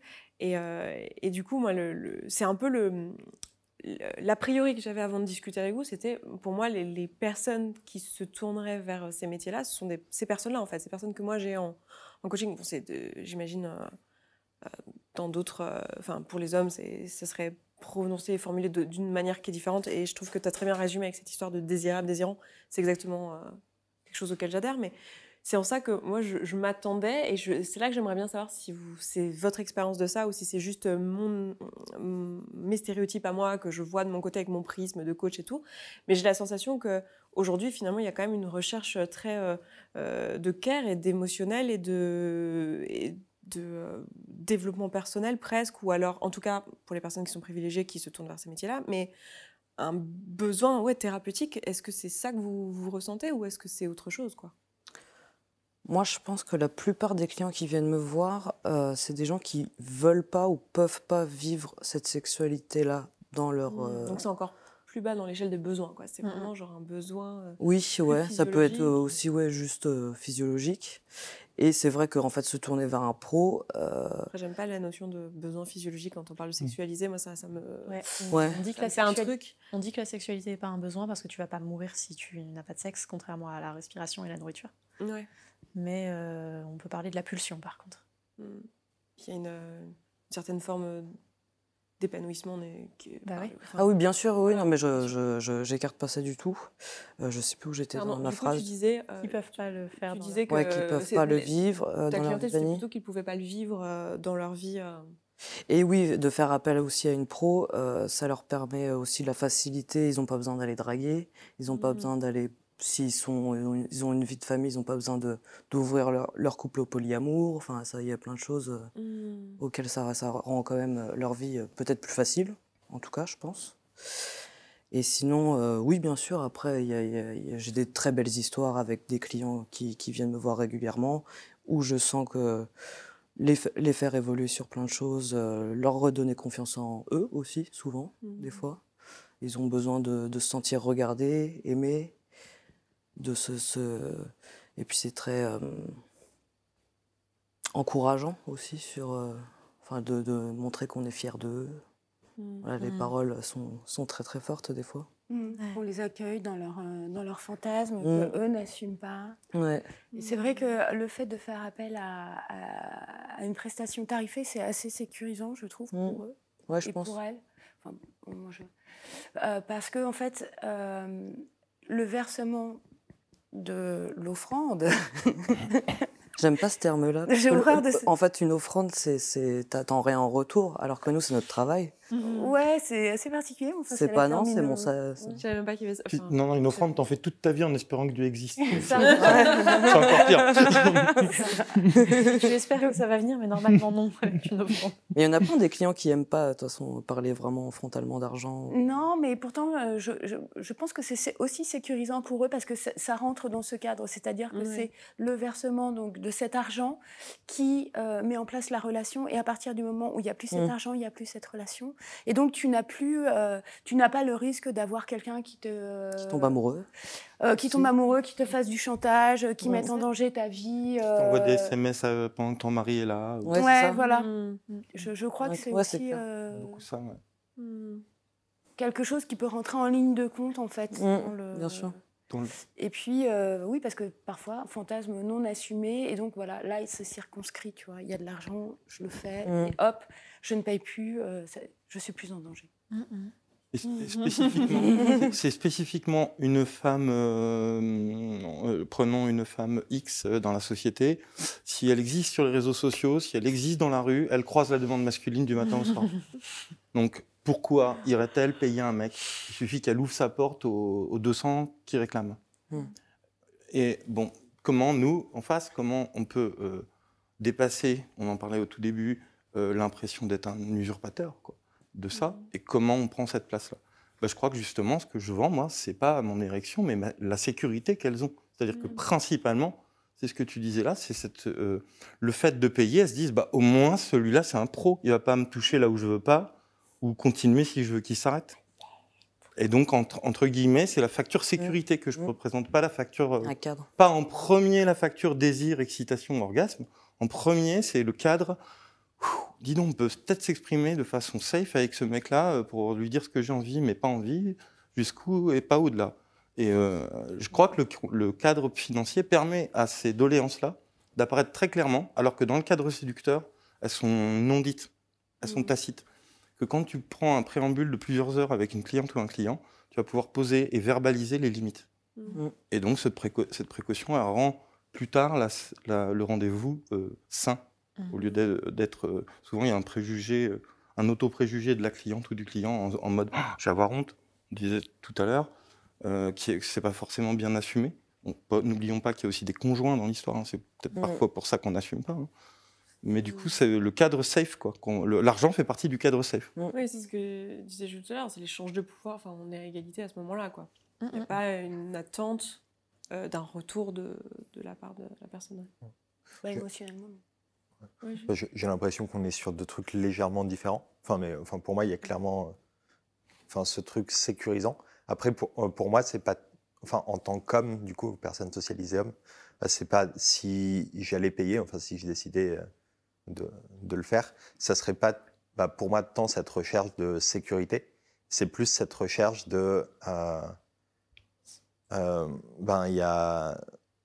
Enfin, je, je sais que c'est juste pour la personne en face, Mm. euh, que l'échange est équilibré et que je suis pas. euh, ça, il y, a- il y a un petit peu ce truc de. euh, ouais, je, je vois que j'ai du mal à mettre les mots dessus. Euh, Réciprocité? de, enfin, de réciprocité, mais il y a. Enfin, je vois qu'avec tout, enfin, tout ce qui touche aussi à la, culture de la séduction, la culture du viol, les choses comme ça. Enfin, je sais que moi j'ai une peur dans les rapports de séduction euh, de m'imposer, de prendre euh, qu'il y ait un truc qui soit pas juste, et que je mets beaucoup de barrières, de recul par rapport à ça, pour m'assurer quand j'ai des relations euh, qu'elles soient saines. Et, là, le fait ben, de payer, enfin de payer, de discuter avant, de poser le cadre, bah, ça permet de s'assurer en fait que c'est juste euh, des deux côtés, y compris pour moi, et qu'il n'y a pas quelque chose d'autre Mm. qui est attendu de moi euh, aussi. Quoi. Ou, euh, juste euh, rapidement, je disais tout à l'heure désirant désirable. Là, dans ce que tu, ton approche de, de ce que tu fais, ton approche de toi-même, en fait, inverse le désirant et le désirable. Tu, tu leur proposes d'être désirable. Si tu es passif, c'est que tu es désirable. Tu comprends? Chose avec laquelle, en tant qu'homme, euh, c'est difficile d'accès, en fait. dans ben, On doit, euh, mais je pense que pour On être, doit être désirant que- et pas le désirable. Pour que hum, tes voisines de, so- euh, osent s'affirmer dominatrices, à un moment donné, il a fallu qu'elles détruisent, euh, qu'elles démontent Ouais. euh, le schéma du désirable, stricto, strictement désirable en elles, pour euh, s'emparer du désirant. Mhm. Et réciproquement, au masculin, il faut casser ton désirant comme étant ta- ton seul recours pour ouvrir le désirable. quoi. Et du coup, quand tu ouvres le désirable, tu as accès au séduisant sans passer par le séducteur. Mais c'est un autre sujet. Super passionnant, moi, je trouve. On avait passé une bonne soirée. Euh, On a été profond sur le sujet et je pense que sur la consommation de nudes, qui est beaucoup moins engageante, c'est peut-être pas pertinent d'aller parler de pourquoi les gens viennent me voir. Non, j'étais en train de me demander comment nous lancer sur euh, la partie un peu plus politisée qui m'intéresse aussi. De... J'allais vous poser la question, mais euh, j'ai vraiment l'impression que mes questions ne sont pas forcément les plus pertinentes, donc n'hésitez pas à me reprendre sur le vocabulaire et à reformuler. Mais euh, une question que je me pose, c'est comment euh, exercer dans un cadre sécurisant. J'ai la sensation que pour moi, c'est le rôle des lois de s'assurer que les Mm. gens sont en sécurité. Et là, c'est un peu un manqué quand même. Euh, du coup, je veux On bien nous-mêmes. ouais. euh, votre avis, et, et sachant qu'on parle de la sécurité du client et on parle de la sécurité euh, euh, du professionnel. Voilà, je veux bien qu'on se lance un peu sur ce sujet-là, de ce que vous en pensez. euh, et, euh, J'aimerais bien ouvrir sur celle-ci, c'est ok? Parce que caché derrière mon, mon écran et les kilomètres de distance, euh, ouais. il se passe un truc euh, qui est très différent. Euh, donc j'ai une sécurité euh, légale, juridique, euh, financière. Je, je déclare les revenus que je fais avec ce que je fais et, et je suis taxée dessus. Yes, rien que ça déjà. Quelle chance Euh, Mais euh, il y a le revers de la médaille qui est, qui est, très agaçant et dont on parle beaucoup entre productrices de contenu, notamment sur Twitter, c'est que euh, les égouts d'Internet sont dans mes DM en permanence. Mmh. Et il y a vraiment quelque chose au fait qu'une TDS professionnelle, pardon, une TDS aguerrie, saura très vite sortir de ses DM quelqu'un qui n'a pas l'air... Message direct pour ceux qui ne sont pas habitués. Va très vite sortir de sa messagerie quelqu'un qui n'envoie pas une vibe sérieuse et n'a manifestement pas l'air là pour booker un rendez-vous. Euh, mais moi, si quelqu'un a envie de me harceler sur toutes les plateformes du monde, euh, je, poste tous les jours pour essayer de faire du revenu avec euh, mes sets de photos et ça va être très facile. Et il y a les commentaires aussi, si jamais je le bloque et que je ferme mes messages, et c'est épuisant.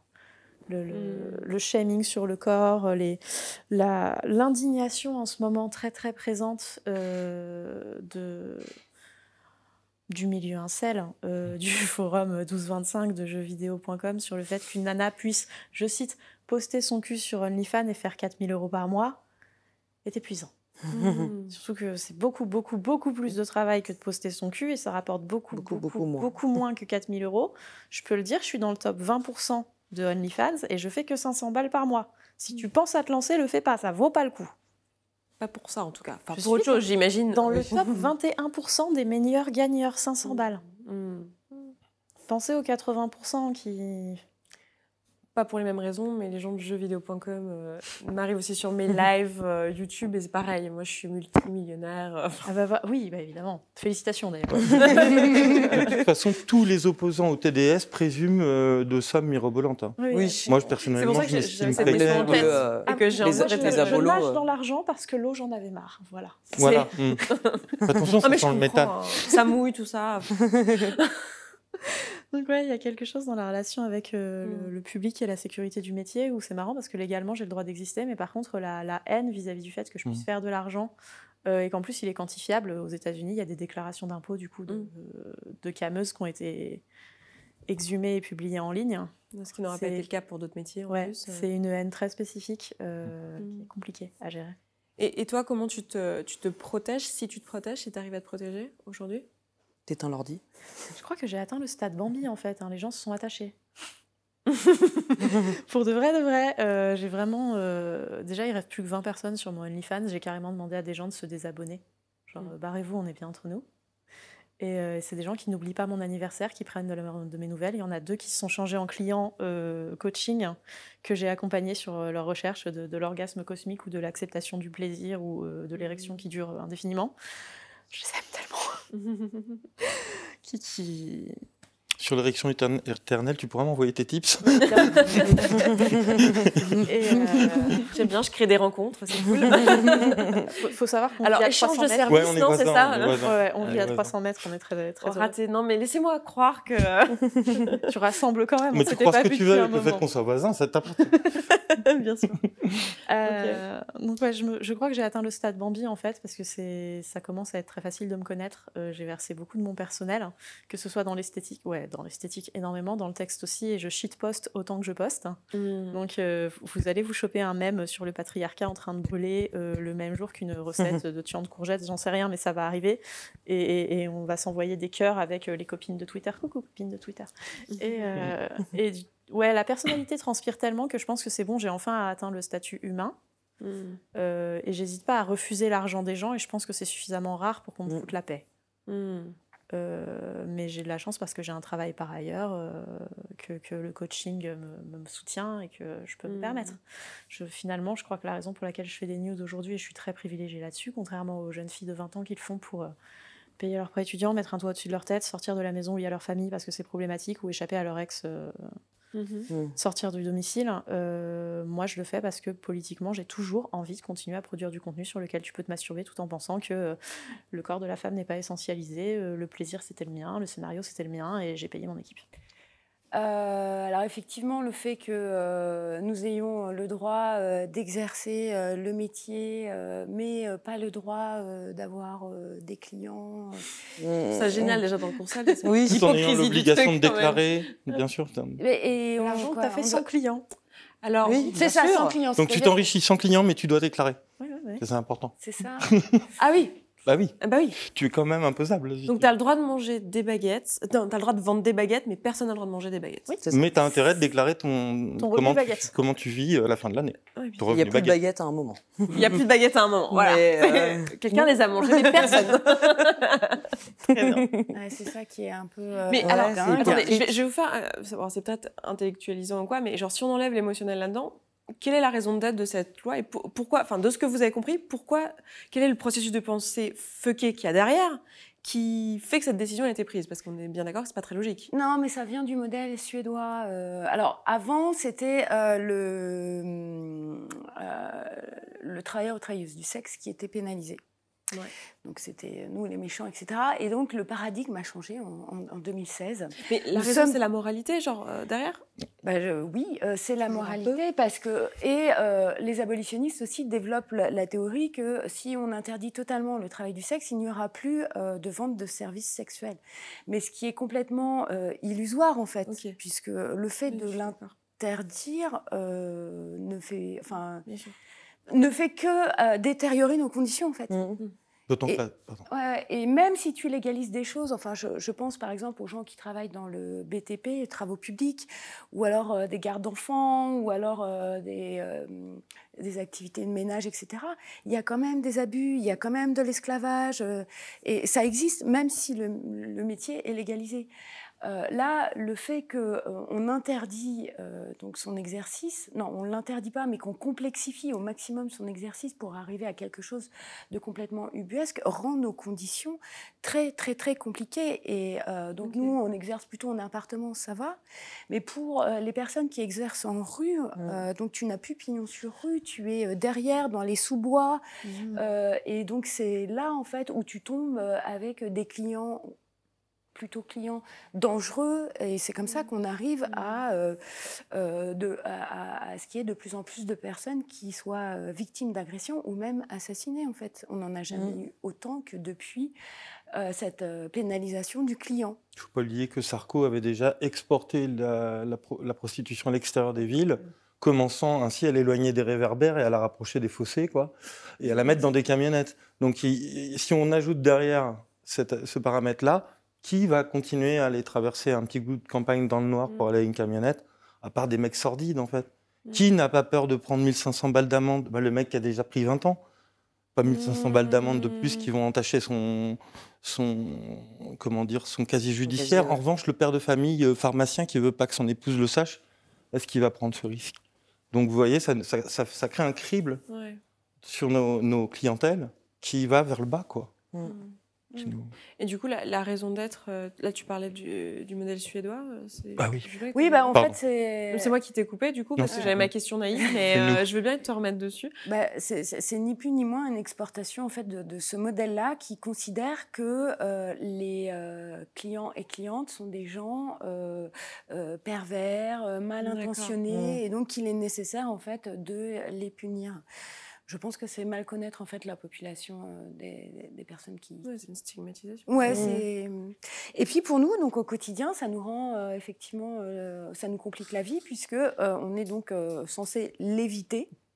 Parce qu'il y a aussi, à côté de cette pénalisation du client, il y a une définition très étendue du proxénétisme, euh, et notamment ce qu'on appelle le proxénétisme de soutien, c'est-à-dire que, euh, par exemple, si tu as un compagnon, ton compagnon, euh, alors déjà, ne peut pas vraiment vivre sous le même toit que toi, mais euh, si par exemple tu lui demandes de faire un backup, c'est-à-dire tu vas euh, faire euh, une séance et donc tu lui dis voilà, je t'appelle à la fin de ma séance, c'est ce qu'on appelle le, le backup pour s'assurer que ce soit bien déroulé, eh bien euh, c'est considéré comme une participation à l'exercice du métier et en soi c'est condamnable au titre du proxénétisme.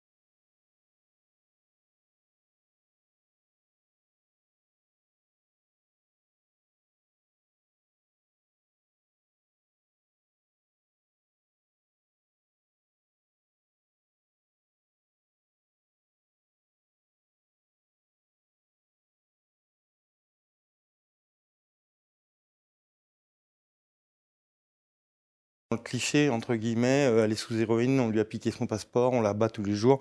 Et ça existe. OK. Mais le- la loi focus que là-dessus. Ouais. Donc, du coup, on, on traite aussi euh, des adultes de plus de 50 ans euh, comme si c'était euh, comme s'ils avaient besoin du paternalisme de l'État quoi. Mm. Mm. Et ce proxénétisme, euh, donc avec cette définition étendue, est vraiment problématique et notamment en termes de, logement, puisque euh, dès lors que tu ne peux pas acheter ton logement, et déjà l'acheter c'est compliqué parce que tu ne peux pas te revendiquer travailleur ou travailleuse du mmh. sexe, mmh. donc il faut que tu crées toute une identité qui justifie tes revenus, pour, enfin c'est déjà un, travail.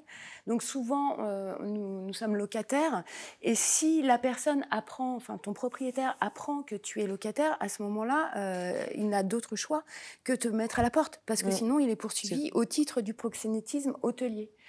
Et moi, euh, je, me, je, me, suis fait agresser euh, dans mon espace par une personne qui m'était proche et je n'ai pas pu aller porter plainte parce que je me suis dit, si je vais porter plainte, cette personne va parler aux flics et va leur expliquer mm. ce que je fais et je ne vais pas avoir d'autre choix que de, euh, de me retrouver à la porte. Mm. Donc c'est un des exemples parmi des milliers, en fait, de la difficulté d'exercer au quotidien ce métier, mais pas tellement du fait de nos clients, mais du fait en fait de la législation. Hmm. Et pourtant, on, le disait dès le début, hein, on, est, on, est, on, fait une tablette de chaque privilège, quoi. Ouais. Mm, mm. Ouais. Ouais. on est totalement conscient que c'est ça qu'on est en train de créer, c'est ça le pire. Quoi. Bah, du coup, justement, euh, quitte à checker ses privilèges, autant s'en servir pour hacker le système. Hmm. Du coup, c'est pour ça que je me permets l'outrecuidance de le dire à ma banque, de passer à la télé, des trucs comme ça. Parce que je me dis, merde, il faut, faut bousculer le truc. Quoi.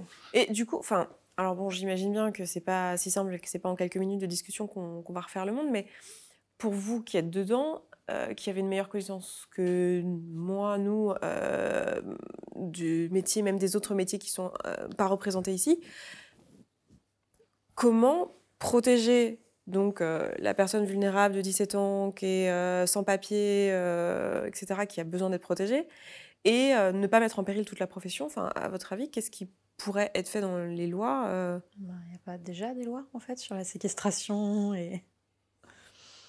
Moi, j'ai envie de te dire, euh, changer le système capitalisme. Enfin, oui, c'est un système. le capitalisme et le patriarcat, c'est réglé. Non, mais, c'est sûr, mais je veux dire. à Dubaï, il y a des chantiers où on prive les ouvriers de leur passeport le temps que ce soit fini, la construction de la tour, pour pas qu'ils rentrent parce que les conditions de travail sont atroces. On les fait dormir dans des boîtes, mm. on leur pique leurs papiers est-ce qu'il faut interdire le bâtiment euh, à Dubaï? Est-ce que ça va solutionner le problème? Hmm. C'est le, même, le même simplisme qu'on est en train de commettre. On est en train de se dire on va interdire hmm. totalement toute vente de capote, comme ça on est sûr de supprimer la, prostitution. Ou n'importe quelle connerie aussi fantaisiste, ça aura autant de sens en fait. quoi. Euh, d'autant qu'en plus, si on, si on veut attaquer le sujet, il simplifie la prostitution à l'échange monétisé. Mais en fait, dès, dès lors qu'on fait un échange de gré à gré entre un service et un autre service, est-ce qu'on n'est pas déjà, enfin, on en parlait tout à l'heure, ça peut être donnant-donnant et, euh, mm. équitable, euh, ou tu en parlais aussi, mais est-ce qu'on ne peut pas avoir du coup des prostitutions non financières, enfin non, non monétaires qui apparaissent Donc par exemple, je te répare ta plomberie, mais, mm. on, mais on fait l'amour. Bon, ben, est-ce que ça, ce serait géré mm. par cette loi Même si on la rendait encore plus forte, encore plus abolitionniste, encore plus dure, avec encore plus de contrôle? Est-ce qu'on pourrait garantir que l'échange sexuel n'est pas n'est jamais une transaction? Absolument pas, parce que ça regarde le, chaque duo dans, dans son pieu, quoi. S'il y a transaction ou pas, en fait. Ils pourront, et ils auront beau fantasmer, ils pourront pas venir contrôler dans ton oreiller si c'était le cas ou pas. Moi, je pense que du coup, dans tout ce qu'on est en train de dire là, euh, finalement, euh, parler de ce genre de sujet comme on est en train de le faire publiquement va, va contribuer, et, peut-être la, la, prochaine étape finalement, de juste faire connaître le métier et, enlever euh, cette idée reçue euh, que ce métier, c'est que hmm. la situation que tu as décrite tout à l'heure. Et de, montrer qu'en fait, il y, a autre chose derrière et que les lois sont obsolètes, en fait. C'est pas, pas approprié, quoi. Ouais, mais enfin, tu vois, pour être dans le syndicat du travail sexuel et pour connaître l'univers de la militance et des activistes, on, on n'a pas de moyens. Mmh. Les mmh. abolitionnistes, euh, on leur verse euh, des mmh. millions, elles sont 5-6 millions. Donc, euh, effectivement, derrière, tu as, des gens qui travaillent, tu vois, pour, pour, cette idéologie-là. Mais nous, en fait, on n'a rien. On a nos petits bras et notre bénévolat et on va crier, mmh. euh, euh, on va essayer de faire entendre notre parole auprès des députés et tout. Mais le truc, c'est qu'il y a cette chape moraliste moralisatrice et on n'arrive pas en fait si tu veux enfin moi je le vois bien je me dis mais on, a, des, on a une puissance en face où il est très difficile de s'exprimer et de faire entendre sa voix en fait mmh. On manque d'alliés aussi, en fait. Mm. On se bat tout seul pour nos propres armes et ouais. Mm. Bah, euh, oui, on n'en a pas énormément. On a Médecins du Monde, le planning familial, aide, euh, euh, donc qui sont des alliés de poids. Mais les, les, politiques, malheureusement, tu vois, ceux qui ont voté la loi en 2016, euh, ils l'ont fait, euh, je pense, euh, parce que électoralement, ils ne peuvent pas porter autre chose. Ça ne pourrait pas s'entendre. Mm. Mm. Parce que aussi, il y a une représentation dans, dans, les films qui fait que le travailleur ou la travailleuse du sexe est toujours une personne qui a eu euh, une enfance difficile, qui de toute façon va finir mal. Dans les films de tueurs en série, on est tout le temps buté. Euh, Jack Léventreur n'a tué que des euh, prostituées, mm. tu vois. Et donc, on, a aussi cette question de la représentation du métier qui est maltraitée. Et mm. pourtant, bah, y a, y a, on y travaille. Il y a un festival mm. qui s'appelle le SNAP qui travaille justement à cette représentation. Mais nom de Dieu, que c'est dur en fait. Mmh. Mmh. Qu'est-ce que c'est dur? Courant, courant 2020, difficulté ah. forcément avec le contexte Covid pour les TDS. Euh, l'environnement, le, euh, pardon, le gouvernement débloque avec, euh, avec oui, euh, oui, oui c'est ça, avec Majesté 90 000 euros. Or, les chiffres, arrête-moi si je me trompe, sont estimés à environ 45 000 travailleurs du sexe en France. Or, bien sûr, tous ceux c'est euh, l'estimation que j'avais entendue par Anaïs, mais je suis pas effectivement les, les... On est entre 400 000 et 40 000 parce qu'il y a mmh. les occasionnels. Oui, voilà. Après, il y a euh, les Alors donc fourchette basse 45 000, 90 000 d'enveloppe, ça vous fait donc à peu près 2 euros par travailleur du sexe. Et pour l'année 2020, en, guise de, on va vous aider contre le Covid, ce qui nous paye donc tous un café. J'espère que vous êtes conscients de, de ne peut pas du trou dans la Les cafés sont fermés. non, aujourd'hui, ça va. Formidable. Il y a trois mois. c'est ouvert, euh, moi, ce que j'entends, c'est qu'en fait, on a un profond besoin de changement des cultures, donc euh, patriarcat, etc., à, faire euh, pour pouvoir avancer, et qu'il y a un besoin de représentation, un besoin d'en parler.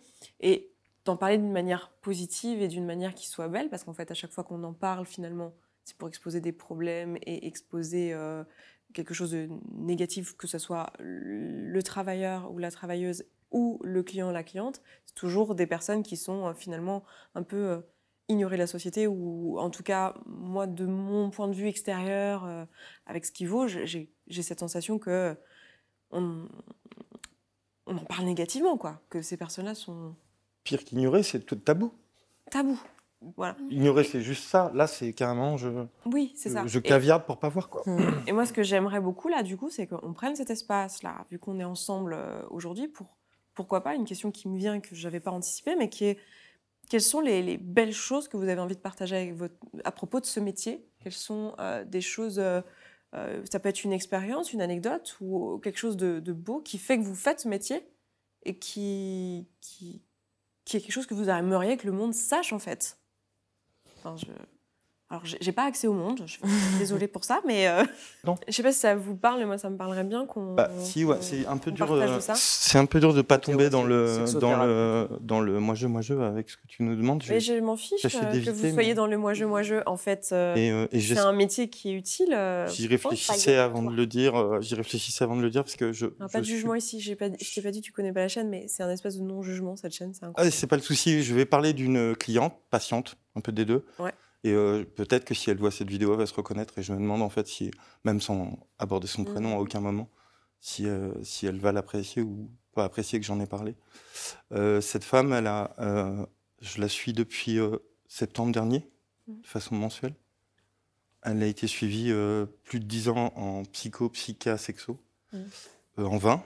Elle s'est mise au massage tantrique depuis deux ans ce qui lui a donné l'idée que peut-être on pouvait aller plus loin que le massage dans le contact avec un homme non affectif. Mm.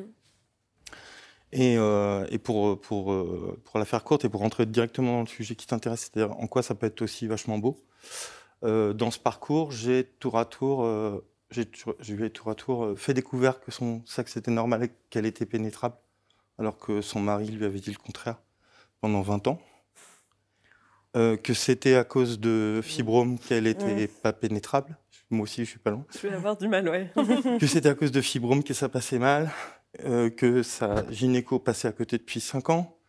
C'est moi qui ai trouvé ça. Et euh, son ostéo l'a vu il y a 10 jours et elle lui a dit Vous avez fait énormément de progrès. Elle n'a pas osé lui dire que c'était grâce à nos séances, mais j'ai vraiment l'impression qu'une expérience comme ça, ça me, ça me rétribue bien plus qu'une année de, de, de mauvais rendez-vous et puis de, de bagarres euh, financières. Quoi. Hmm. Voilà. je vous pose ça là. les yeux aussi. hein. Super. Alors moi je voulais relancer l'ambiance. C'est beau. Tu voulais un truc qui, qui donne aussi du beau? Non, je mais- me suis dit que j'allais oser. euh, T'as raison. Bah, euh, moi, C'est super. T'auras le, t'auras le temps et l'occasion avant la publication de checker avec cette cliente pour voir si c'est OK. Ok. Hmm. Bon, je vais être dans le plus léger, mais euh, en fait, c'est pour témoigner du lien aussi qui, euh, euh, qui, qui, qui peut avoir entre, entre nos clients et, et nous-mêmes. En 2015, euh, alors moi j'habitais à la Bastille et donc il y a eu les fameux attentats Mhm. rue de Charonne. Et moi Mhm. j'habitais rue de Charonne en fait. Ah. Et ce soir-là, j'étais dans une cave, non pas en train de fouetter des fesses, Ça, c'est un autre jour. Mais euh, j'étais, euh, je regardais un, un spectacle de danse japonaise, bref, dans une cave, et j'étais injoignable. Et euh, à la fin du spectacle, je remonte et j'allume mes, mes téléphones, et là, je reçois mais des dizaines et Bah des oui, dizaines de ouais. messages de, euh, de, de- de clients qui me disent Oh là là, mais j'espère que vous allez bien. euh. Et en fait, quelque part, c'est j'ai appris l'existence de ces, de ces fusillades euh, parce que j'ai vu leur inquiétude et je me suis posé la question mais qu'est-ce qui s'est passé? Qu'est-ce qui s'est passé? Et c'est là que j'ai compris en fait qu'il y avait, euh, Ça avait eu ces- cette fusillade rue de Charonne. Et en fait, c'est aussi pour témoigner de ce lien Hmm. un peu particulier euh, qui peut euh, nous lier avec, euh, avec, euh, avec des clients. Et c'est vrai que c'est difficile hein, pour moi de, de- de parler de- d'un en particulier parce qu'ils sont un peu jaloux. Et si j'en cite un, je vais avoir un message. Oui, mais pourquoi pas moi? Je pensais que c'était moi le chouchou. Vous êtes tous mes chouchous. C'est vrai qu'on doit arbitrer la jalousie souvent. c'est absolument génial. C'est ça, c'est ça. Hmm. Moi, il y a un client qui m'avait marqué, euh, parce que je me pose beaucoup de questions quand même sur euh, ce que je fais. euh. Il n'y a, pas un mois que je passe où je me demande pourquoi je fais ça, quand même.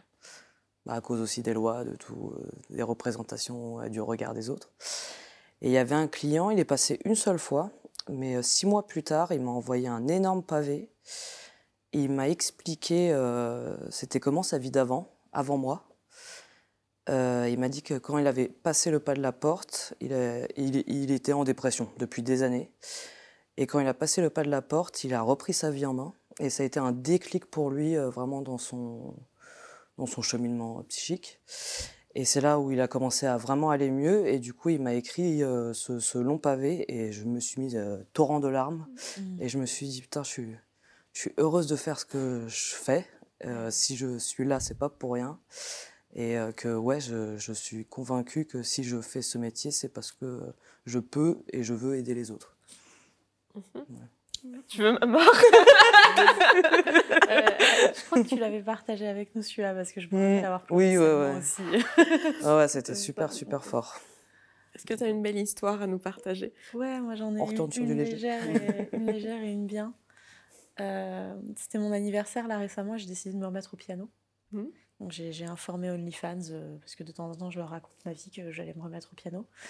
Et, euh, et ils m'ont payé le piano quoi. Et euh, c'est 100% non sexuel, c'était juste pour me faire plaisir. Ils ont levé les 200 balles nécessaires pour que je me rachète un clavier et que je m'y remette. Et juste la générosité gratuite. Mhm. Euh, de gens. En plus, je postais pas beaucoup, beaucoup à ce moment-là, donc euh, l'amour était pas très, enfin, pas très fort. Jamais. Mais euh, la relation était moins intense et ils vont faire un piano, quoi. Maintenant, à chaque fois que je m'amuse, c'est c'est pour eux. Et euh, et il y a un d'eux spécifiquement qui est devenu un client coaching euh, que j'ai accompagné sur euh, une sexualité plus holistique, euh, l'écoute de son corps, une connexion avec son, son pénis. Et je lui avais enregistré un audio pour qu'il pratique tous ces outils tout seul.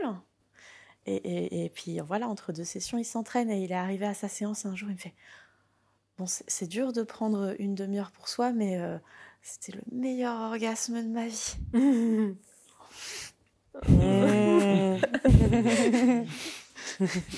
C- ce que je trouve incroyable quand même dans cette discussion, et je me suis déjà fait la remarque dans plusieurs discussions qu'on a eues depuis le début de la semaine, c'est que en fait, on, on parle que d'amour au final. On parle de lien, on parle de confiance, de sécurité. Enfin, c'est vraiment les Pas choses. trop de euh, sexe. L'amour, pas l'amour passionnel, mais parce qu'il est. là, a là, plus- là, on parle pas d'amour Non, non, passionnel. dans ce c'est cas-là, ça. on parle pas Ouais. d'amour Tout à euh, fait. romantique. On parle pas de Mhm. ça, mais en fait, on parle. Mais d'amour. Genre, Dans ce que tu disais, et je rebondis par rapport au propos, au mot de sexothérapeute, que, je le répète, n'est pas de moi. Euh, Eh ben, on, on créditera, On mais c'est créditera. magnifique. Mel, Mel, je crois. J'ai des sexologues Mel. de terrain aussi. Je crois que c'est. Mel qui a inventé ça. C'est Mel ou Osmose Paillettes, plus. paillettes, Du coup, c'est dur à créditer. Euh, en tout cas, tu disais euh, qu'il avait une dépression, etc. Et je repense à ce qu'on disait sur sexothérapeute, sur le Mm. fait qu'on on est- on se positionne un petit peu en, en charnière avec les sexothérapeutes. Euh, classiquement, les thérapeutes, je ne veux pas les dire que c'est tous le cas, mais euh, euh, voient le- la libido, enfin le- le la problématique libido-dépression en disant résous ta dépression et ta libido ira mieux. Ouais. Et nous, on est aux premières loges pour dire, euh, bah finalement, en résolvant sa libido, libido. des fois c'est la dépression qui va mieux. Mm. Mmh, Tout à fait, Ouais, vraiment bien ce qui- dit. vraiment ce qui s'est passé. ouais. le Euh, la punchline. Hein d'ailleurs, le, le chouchou qui a eu son super orgasme, deux mois plus tard dans le programme, alors qu'il était venu de base pour une problématique d'estime de soi, me dit Tu sais, je pense qu'aujourd'hui, j'ai vraiment envie de célébrer ma gentillesse. Je suis quelqu'un avec des belles valeurs. J'étais là, oh putain Oh là là Oui Bon point. Je jure, mais Et, et justement, enfin, terrible. dans ce que tu dis là, euh, où est-ce que tu vois toi la, la limite avec la thérapie euh, classique euh, Elle est déontologique, c'est simplement une question de, de- comment dire, de d'avoir une institution qui est ton corps de métier et qui a décrété que la ligne rouge c'est celle-là. Mm. Aucun sexologue, aucun sexothérapeute ne peut franchir cette ligne sans avoir des problèmes avec son conseil de l'ordre. Ouais, d'accord. Donc si tu prends le parti pris d'être de l'autre côté, tu t'affranchis de cette ligne rouge. Ouh, Mm. hum, YOLO.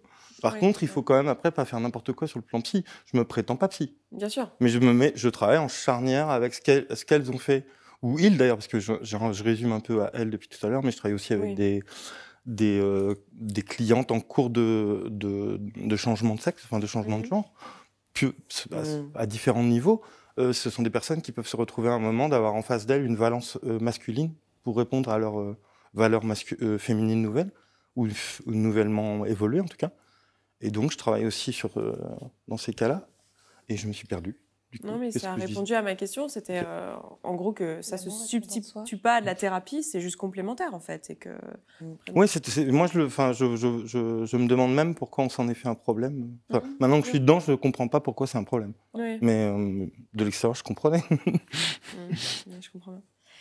Euh, moi, j'ai une, une dernière question pour vous dans ma curiosité. C'est euh, la, la question de l'entourage. Hmm. Est-ce que vous dites euh, la vérité dans votre entourage? Alors, on, a, on a parlé de statut ou.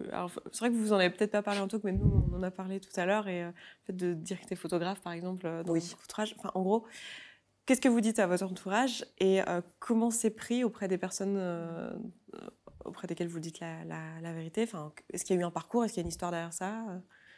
Voilà. Le rapport à l'entourage m'intéresse, donc ce que, ce que vous voulez en dire, finalement. Alors, mon entourage proche, je vais le scinder en trois parties. Donc, j'ai ma communauté BDSM avec qui ça c'est facile d'en parler, évidemment. Je Tout le monde est au partie, mais tu courant. ne sais pas, j'étais très vexée. BDSM, Sexpo. euh, dans, les, dans les abonnés. les amis de Will en même temps sont très, très larges. Donc, euh, oui, avec la communauté BDSM, pas de problème. Les vidéos que tu as postées récemment, c'est incroyable. Vraiment, je, je trouve ça ouf. Allez sur le Twitter de Mona. Allez regarder ce qu'elle fait. Enfin, tout le monde en fait, hein, en vrai. hein. Je veux pas faire de favoritisme, après avoir des problèmes. Euh, du coup, euh, voilà. J'ai coupé. Après, il y a ma vie Vanille. Euh, tous mes amis Vanille, je les ai gardés depuis des années. On est vraiment un grand groupe depuis le Mm. lycée. Tous sont super intrigués.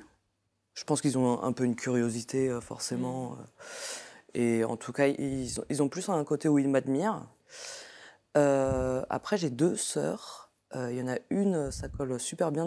D'ailleurs, je l'ai emmenée en club euh, pour lui faire visiter, bon, juste boire un verre hein, et lui faire de- découvrir le décor. Et, euh, et l'autre, pas du tout dans, dans, dans- dans l'acceptation. Et j'ai fait mon coming out de Domina à mes parents il y a deux mois. Donc, super récent. Et ils l'ont super bien pris.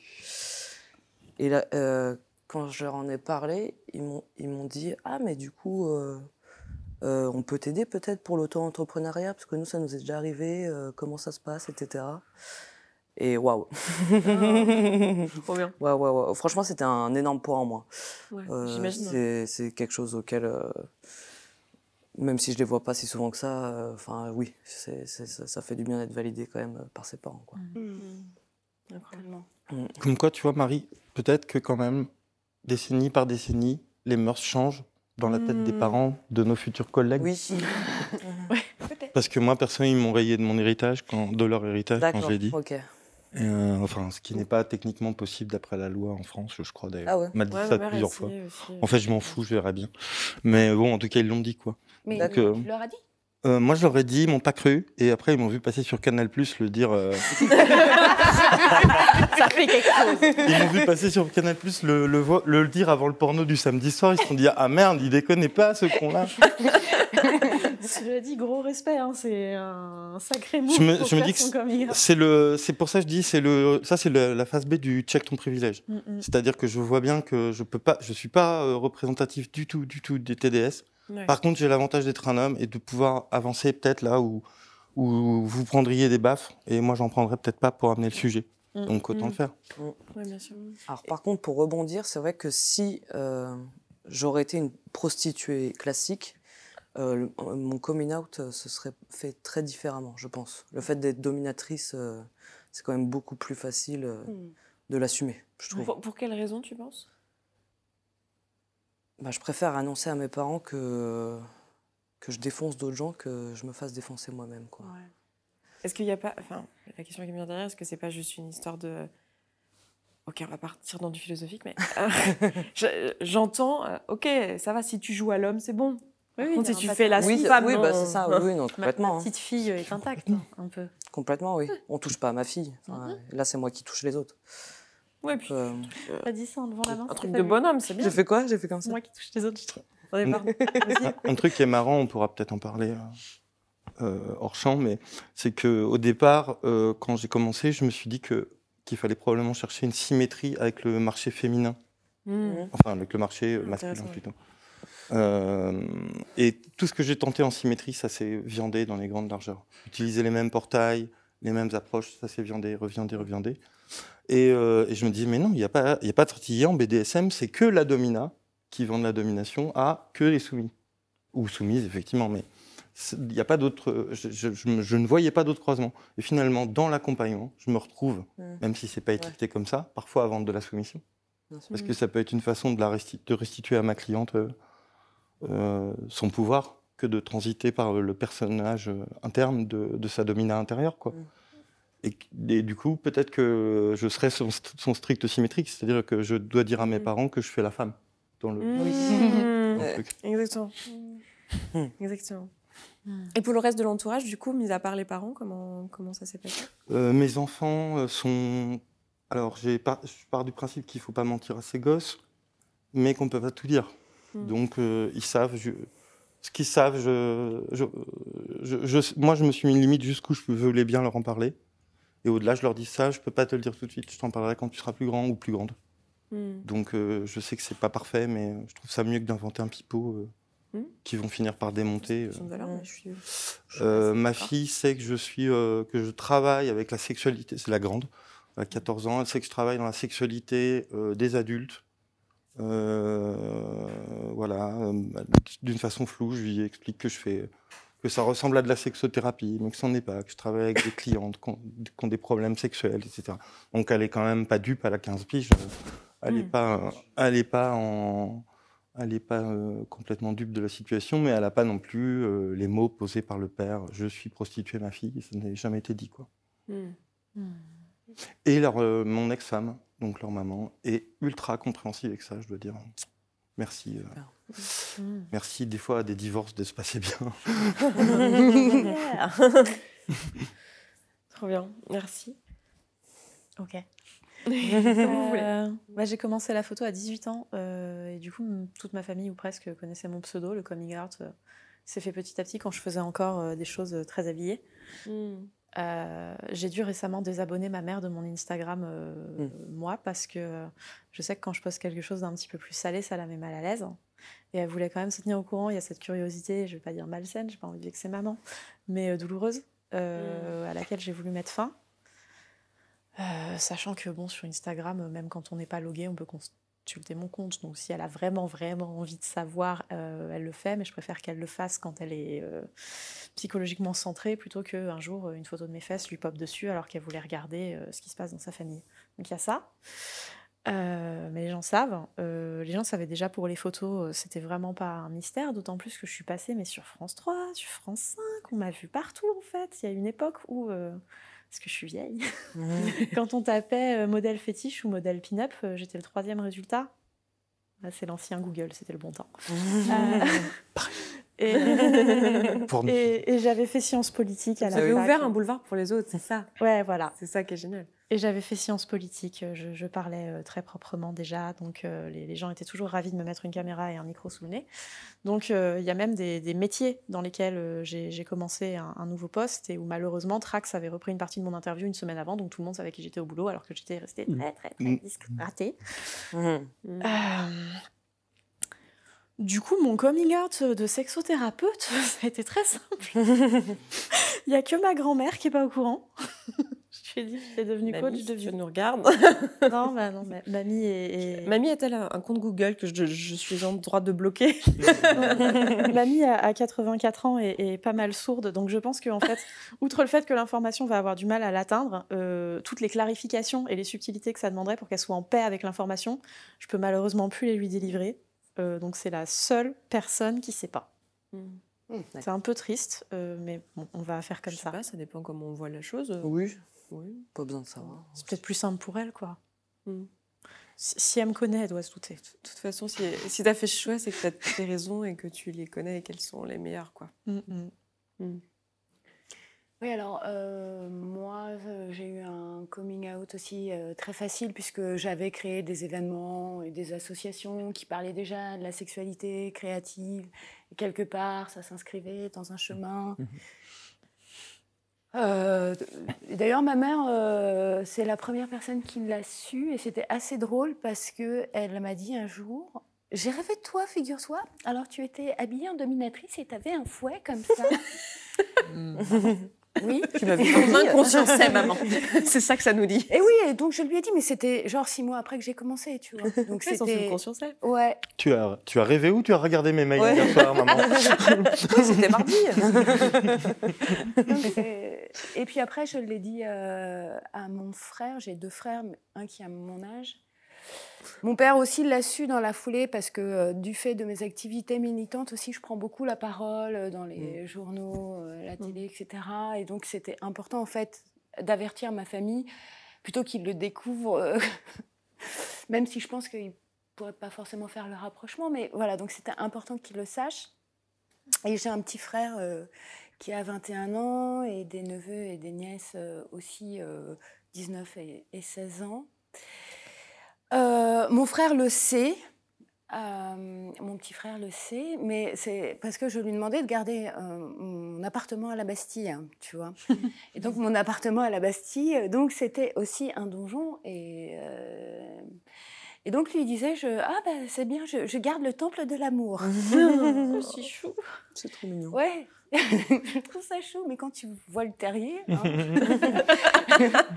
tu vois, euh, enfin c'était quand même assez clair et je trouvais ça trop mignon euh, qu'il appelle ça le temple de l'amour. mais là, donc, je pense que mes neveux et nièces, euh, avec qui je n'ai pas eu une conversation, mais je leur ai dit que s'ils avaient des questions, ils pouvaient me les poser. Je pense que ils vont regarder cette émission et qu'ils vont mieux comprendre en fait euh, ce qui se passe.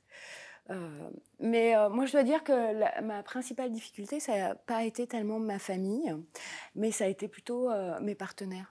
Hmm. Ah oui. D'accord. Ouais, Ah, ouais, ouais. Je pense à ça?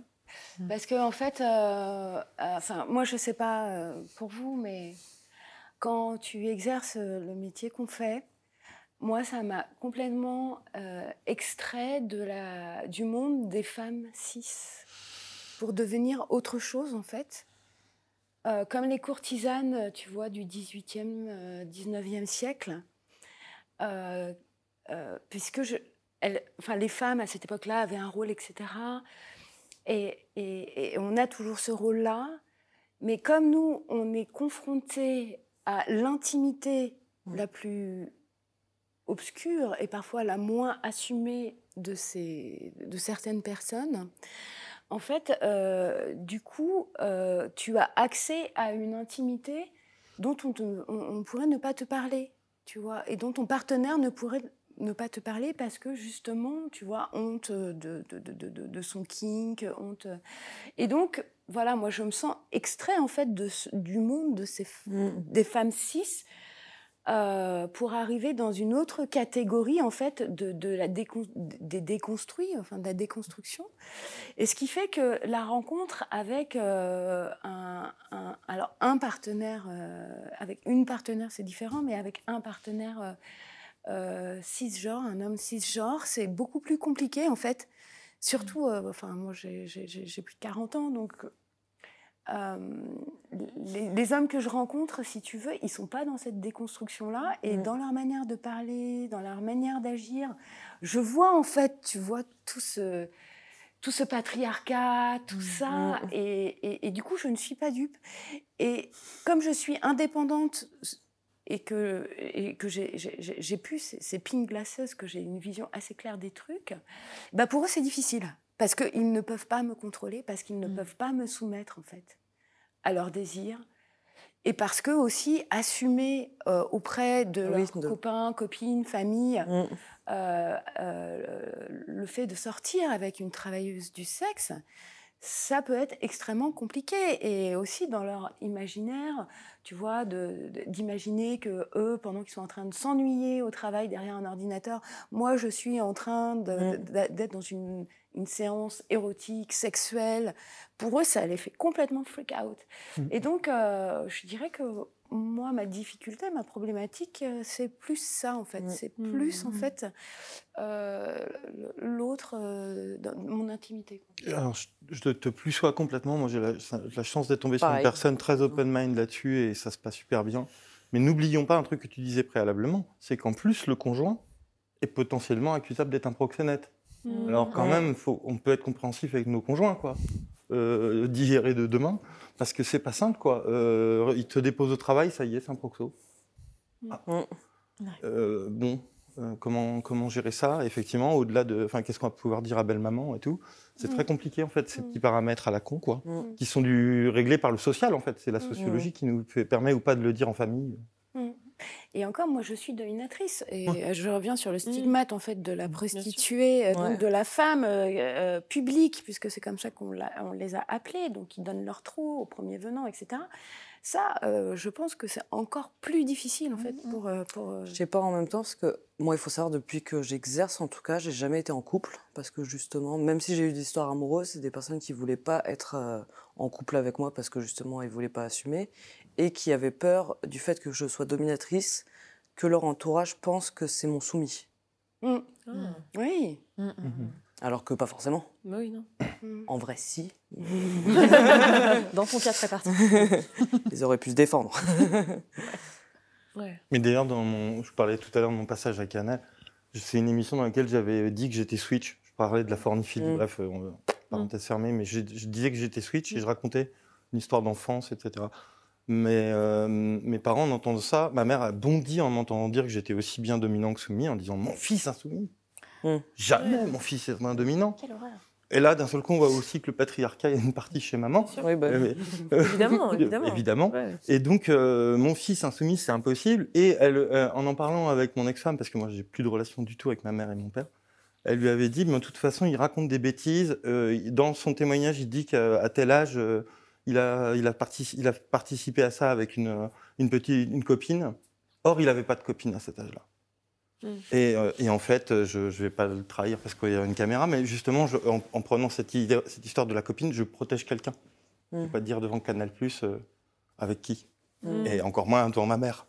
Et donc, mais elle, du coup, elle est partie en disant alors, euh, il n'avait pas de copine, il n'a jamais été soumis, bon, c'est un menteur. Il est devenu mytho, adieu. Mm. Mm. D'accord. Non, mais après, chacun, chacun s'arrange avec euh, ses. euh, c'est ça, euh, Mince, j'ai pas le mot parce que je suis crevée là, mais c'est- représentation.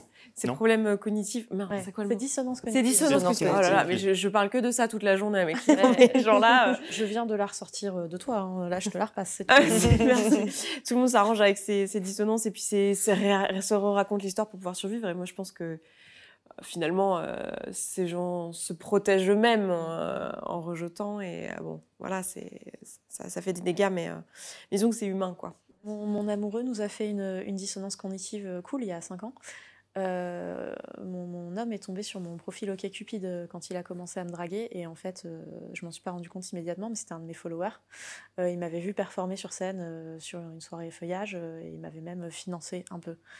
Et euh, bon déjà il a eu la délicatesse de me dire est-ce que c'est ok euh, de draguer parce que sinon je, je dégage.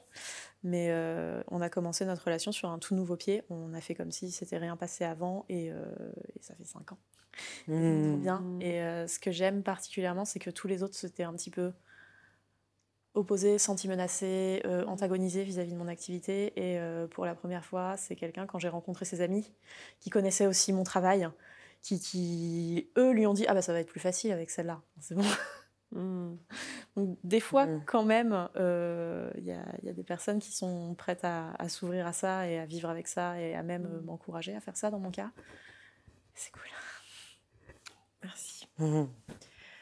Il y a peut-être juste une dernière chose Je- aussi, après que... Et après on arrête, on te laisse Pareil, je suis en tranquille. train de me lèvre pour en rajouter une.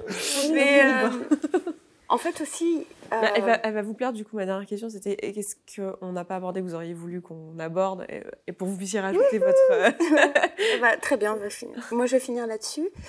Euh, c'est que euh, c'est vrai que la créativité érotique, c'est mon activité en fait, et je travaille beaucoup avec ça. Et c'est vrai que après, personnellement, si tu veux, euh, moi, ce que j'apprécie, c'est les câlins, la tendresse. Mhm. Et parfois, l'autre a l'impression qu'en étant avec une travailleuse ou un travailleur du sexe, ça va être euh, Waouh, rock'n'roll, nymphomane, euh, ça va être. Bah non. Mhm. Bah non, parce qu'en fait, On a euh, fait ça toute la journée en plus. ouais, euh, on a besoin justement. euh, tu, mets, tu mets vraiment toute ta création, tout ton, ton potentiel, tes idées, ton, ton énergie dans, dans, dans, ces séances, parce qu'on a tous à cœur, euh, voilà, de Mm. vraiment, enfin, je crois, hein, donner quelque chose d'extraordinaire et de faire ce moment-là unique. Et, euh, et c'est vrai qu'après, euh, le soir, bah, t'as pas forcément envie de remettre une pièce dans le distributeur. Moi, j'ai envie, et tu, tu vas rigoler, de jouer l'étoile de mer. Hmm. Tu vois? Mais je suis pas, en fait, je suis pas du tout étonnée. non, mais j'arrête pas de dire oui, non, mais vous êtes. euh, les deux doivent bouger, les corps doivent bouger, etc. Oui. Mais moi, le soir, euh, non, je suis en mode étoile de mer. Marie le soir. Ça, mais j'ai envie qu'on s'occupe de moi, j'ai pas envie sûr. de Ah, m'occuper de l'autre sexuellement. Hmm. Euh, J'en ai plusieurs et je vais, je vais pas te dire. Tu dire. Euh, euh, un, un point qui me semble hyper intéressant, c'est une accusation systématique, ou presque, de vénalité. Je trouve que c'est un Mmh. sujet qu'on n'éclaire pas, sur lequel on met rarement un coup de projecteur. Je profite du coup de cette petite minute pour pousser mon coup de gueule parce que je voudrais demander euh, qu'est-ce qui, qu'est-ce qui fait la différence entre nous et un kiné, par exemple. Hmm. Tu es devant un kiné, tu te mets euh, corps euh, déshabillé ou presque, il va poser ses mains sur ton corps, à des endroits intimes peut-être, et à la fin tu le payes. Pourquoi on dit pas au kiné, salopard, t'es vénal Hmm. Tu pourrais au moins le faire gratuit, ça lui fait du bien. Non mais salaud, tu vois bien que ça lui fait du bien. D'ailleurs, tous les médecins devraient être gratuits. Puis les chirurgiens aussi, puis les psychologues. Et puis si on va par Les là, coachs, hein. vous voyez ce que je veux dire. Oui. Ouais. En fin de compte, l'accusé de boulanger, vénalité, elle ne euh, tient pas, ou alors pourquoi ce serait le monopole de la pute, quoi, ou, ou du pute, euh, si vous préférez. Ça n'a pas de sens, quoi. Je veux dire, on est, en, on est en train de proposer une tractation financière autour d'un acte. Bah, si tu veux pas le, le payer, bah, va voir un autre acte. Tu veux peut-être acheter une voiture, moi pas. Moi, je trouve ça vénal de vendre des voitures. Vous voyez, je, je- je trouve cette accusation complètement nauséabonde et en plus euh, médiévale. Hmm. Mais tellement. Mhm. Mais tu parles trop Merci bien. Moi, je sais pas quoi rajouter derrière. Ah, t'as, euh, quelque chose que tu aurais voulu rajouter Franchement, là, je abordé sais pas du tout. Ouais, non, c'est... Tout a été bien dit. Je propose du coup une dernière question de clôture qui est on on va se le faire en, cercle. Euh, s'il y avait une chose que vous aimeriez que les personnes qui nous ont écoutés retiennent de Stoke, ça serait quoi? Une chose qui vous tient à cœur dans tout ce qui a été dit? Ça serait quoi? Et on... Qui commence, euh, commence, et puis après on tourne ensemble. Le TDS, c'est rien de gravé dans le marbre. Hmm. C'est au présent. On, on est tous ici en train d'écrire celui de 2021, qui changera celui que ce sera en 2022, qui changera celui que ce sera en 2023. Euh, et je veux dire, en fin de compte, plus on sera de gens bien à se, enfin, excusez-moi, c'est prétentieux, mais à se pencher sur le truc avec bienveillance, et plus on sera efficace sur la toxicité de certaines conditions de travail pour certaines euh, de nos collègues. Mmh. Et je pense, euh, on, reparle de la, de la, de la loi et de, ses, et, de ses, et ses, défauts deux secondes. Si, si on prend l'exemple d'une production alimentaire, par exemple les œufs, qui posent un problème environnemental et sanitaire, est-ce qu'il faut interdire les poules ou est-ce qu'il faut favoriser les œufs bio? Mmh. Ben, nous, on est les œufs bio en fait, et on essaye de proliférer, proliférer, les œufs bio. Et j'invite, j'en profite du coup pour inciter ceux qui nous regardent et qui se demandent s'ils ne voudraient pas devenir des œufs bio euh, à venir faire euh, un co, euh, comme on dit, une boîte d'œufs avec nous, pour continuer le travail. On, reste en trigonométrie J'étais partie dans le sens inverse de la trigonométrie. S'il y avait une chose que les gens devaient retenir. Moi, je crois que Enfin, ce que je retiens, enfin, enfin, ce qui me touche aussi là, et enfin, ce que je découvre un petit peu plus, euh, bah, c'est de mesurer euh, enfin, à quel point le, TDS, euh, c'est enfin, systématiquement, enfin, dans, dans, le système, enfin, à quel point c'est rendu complexe par le système, mmh, mmh. et, et, de voir en fait qu'il y a déjà il y a déjà tellement de. Enfin, ça me donne l'impression quand j'entends que enfin, cette complexité, ce poids, etc., tous ces jugements, cette stigmatisation, euh, enfin, rend, au, lieu d'assainir le truc, rend de plus. Euh, plus il y a de stigmatisation, plus c'est compliqué mmh. d'aller vers quelque chose de sain, euh, vers quelque chose dont on peut parler, qui soit ouvert, où ce soit possible enfin, d'avancer au grand jour. Et qu'en fait, ben, plus on est dans, la critique, l'hyper-jugement, la polarité, la négativité par rapport à ça, plus on est en train de rajouter une couche qui pousse euh, dans la direction du glauque mm. et dans la direction bah, de. Enfin, j'ai l'impression que tout et tous. Enfin, c'est pas l'enjeu de se dire euh, ah, c'est cool les trucs glauques. Non, en fait, personne ne trouve ça mm. cool les trucs glauques. Et, l'enjeu, ben, c'est comment faire quelque chose de sain. Parce qu'il y a des êtres humains, hommes comme femmes, ben, qui ressentent des besoins, qui ont envie d'avancer par rapport à ça. Et, voilà quoi. Hmm. Merci. on a faim, on a soif, tout ça, mais sinon, euh... Moi, je voudrais, euh, je voudrais qu'on essaye de mieux nous considérer, alors que nous, en plus, notre métier euh, vise à considérer beaucoup les autres, alors que nous, euh, nous-mêmes, on n'est pas, on n'est pas aidés. Donc, euh, ouais, essayer de. Des fois, je suis fatiguée de toujours, toujours, toujours donner. Et des fois, des fois j'aimerais bien recevoir aussi un petit peu derrière. Quoi. Hmm. Hmm. Euh, moi, ce que je retiens de ce talk, ou ce que j'aimerais que les personnes qui le regardent retiennent euh, de manière générale, c'est un peu cette notion d'humilité de on ne sait pas, en fait quand on ne sait pas, on ne sait pas. Donc euh, j'ai l'impression qu'il y a énormément de, lois ou, même de, choses qui sont décidées, qui sont prises en collectivité, euh, volontairement ou non, qui sont basées sur de l'ignorance. Et euh, ce que j'ai envie que les gens retiennent en, voyant ce talk, c'est que bah, ça valait peut-être le coup d'ouvrir son esprit et d'écouter, de, de, recevoir les gens et de juste écouter ce qu'ils ont à dire. Et j'ai envie d'inviter les personnes qui ont regardé ça de faire la même chose dans les prochains sujets qu'ils rencontreront dans leur vie, euh, qui peuvent faire peur ou qui peuvent euh, être stigmatisés. Et, euh, et ouais, de, de, de juste s'autoriser à, être sans jugement et à, et à, écouter, essayer de comprendre. Parce qu'en fait, il y a toujours une raison aux choses. Quoi. Mm. Voilà ce que je retiens. Et je trouve que c'était une belle leçon de ça. Euh, moi, je dirais que euh, comme le sexe dans notre société est, vu comme quelque chose de sale, malsain, obscène et tout, le TDS, de toute façon, suit cette même vision. Et donc, en plus, il y a euh, l'argent. Ouais, mais donc travailler déjà sur... l'argent, c'est fini. On devrait tous être président, d'ailleurs. Puisque, soi-disant, l'argent et le sexe, c'est le pouvoir. Petit tacle. non, mais travailler sur l'acceptation des sexualités positives ou créatives, déjà, pourra aussi nous faire avancer, nous, dans notre cause. Et euh, donc, euh, laissez-nous travailler, en fait. Laissez-nous travailler, en fait. Euh, donnez-nous des droits, donnez-nous le droit d'exister en tant qu'être humain et pas de sous-humain. parce que de toute façon, interdire ce métier ne fait qu'aggraver la situation des gens qui sont précaires et qui ont plus besoin d'être aidés. Mm. C'est ça le truc. Mm. Je suis contente qu'on l'ait dit et je pense qu'on l'a bien dit, donc c'est chouette. Merci. Mm. Moi, c'est qu'on va avoir un TDS pour beaucoup plus que l'acte sexuel. Tout le monde ne parle et ne voit que ça.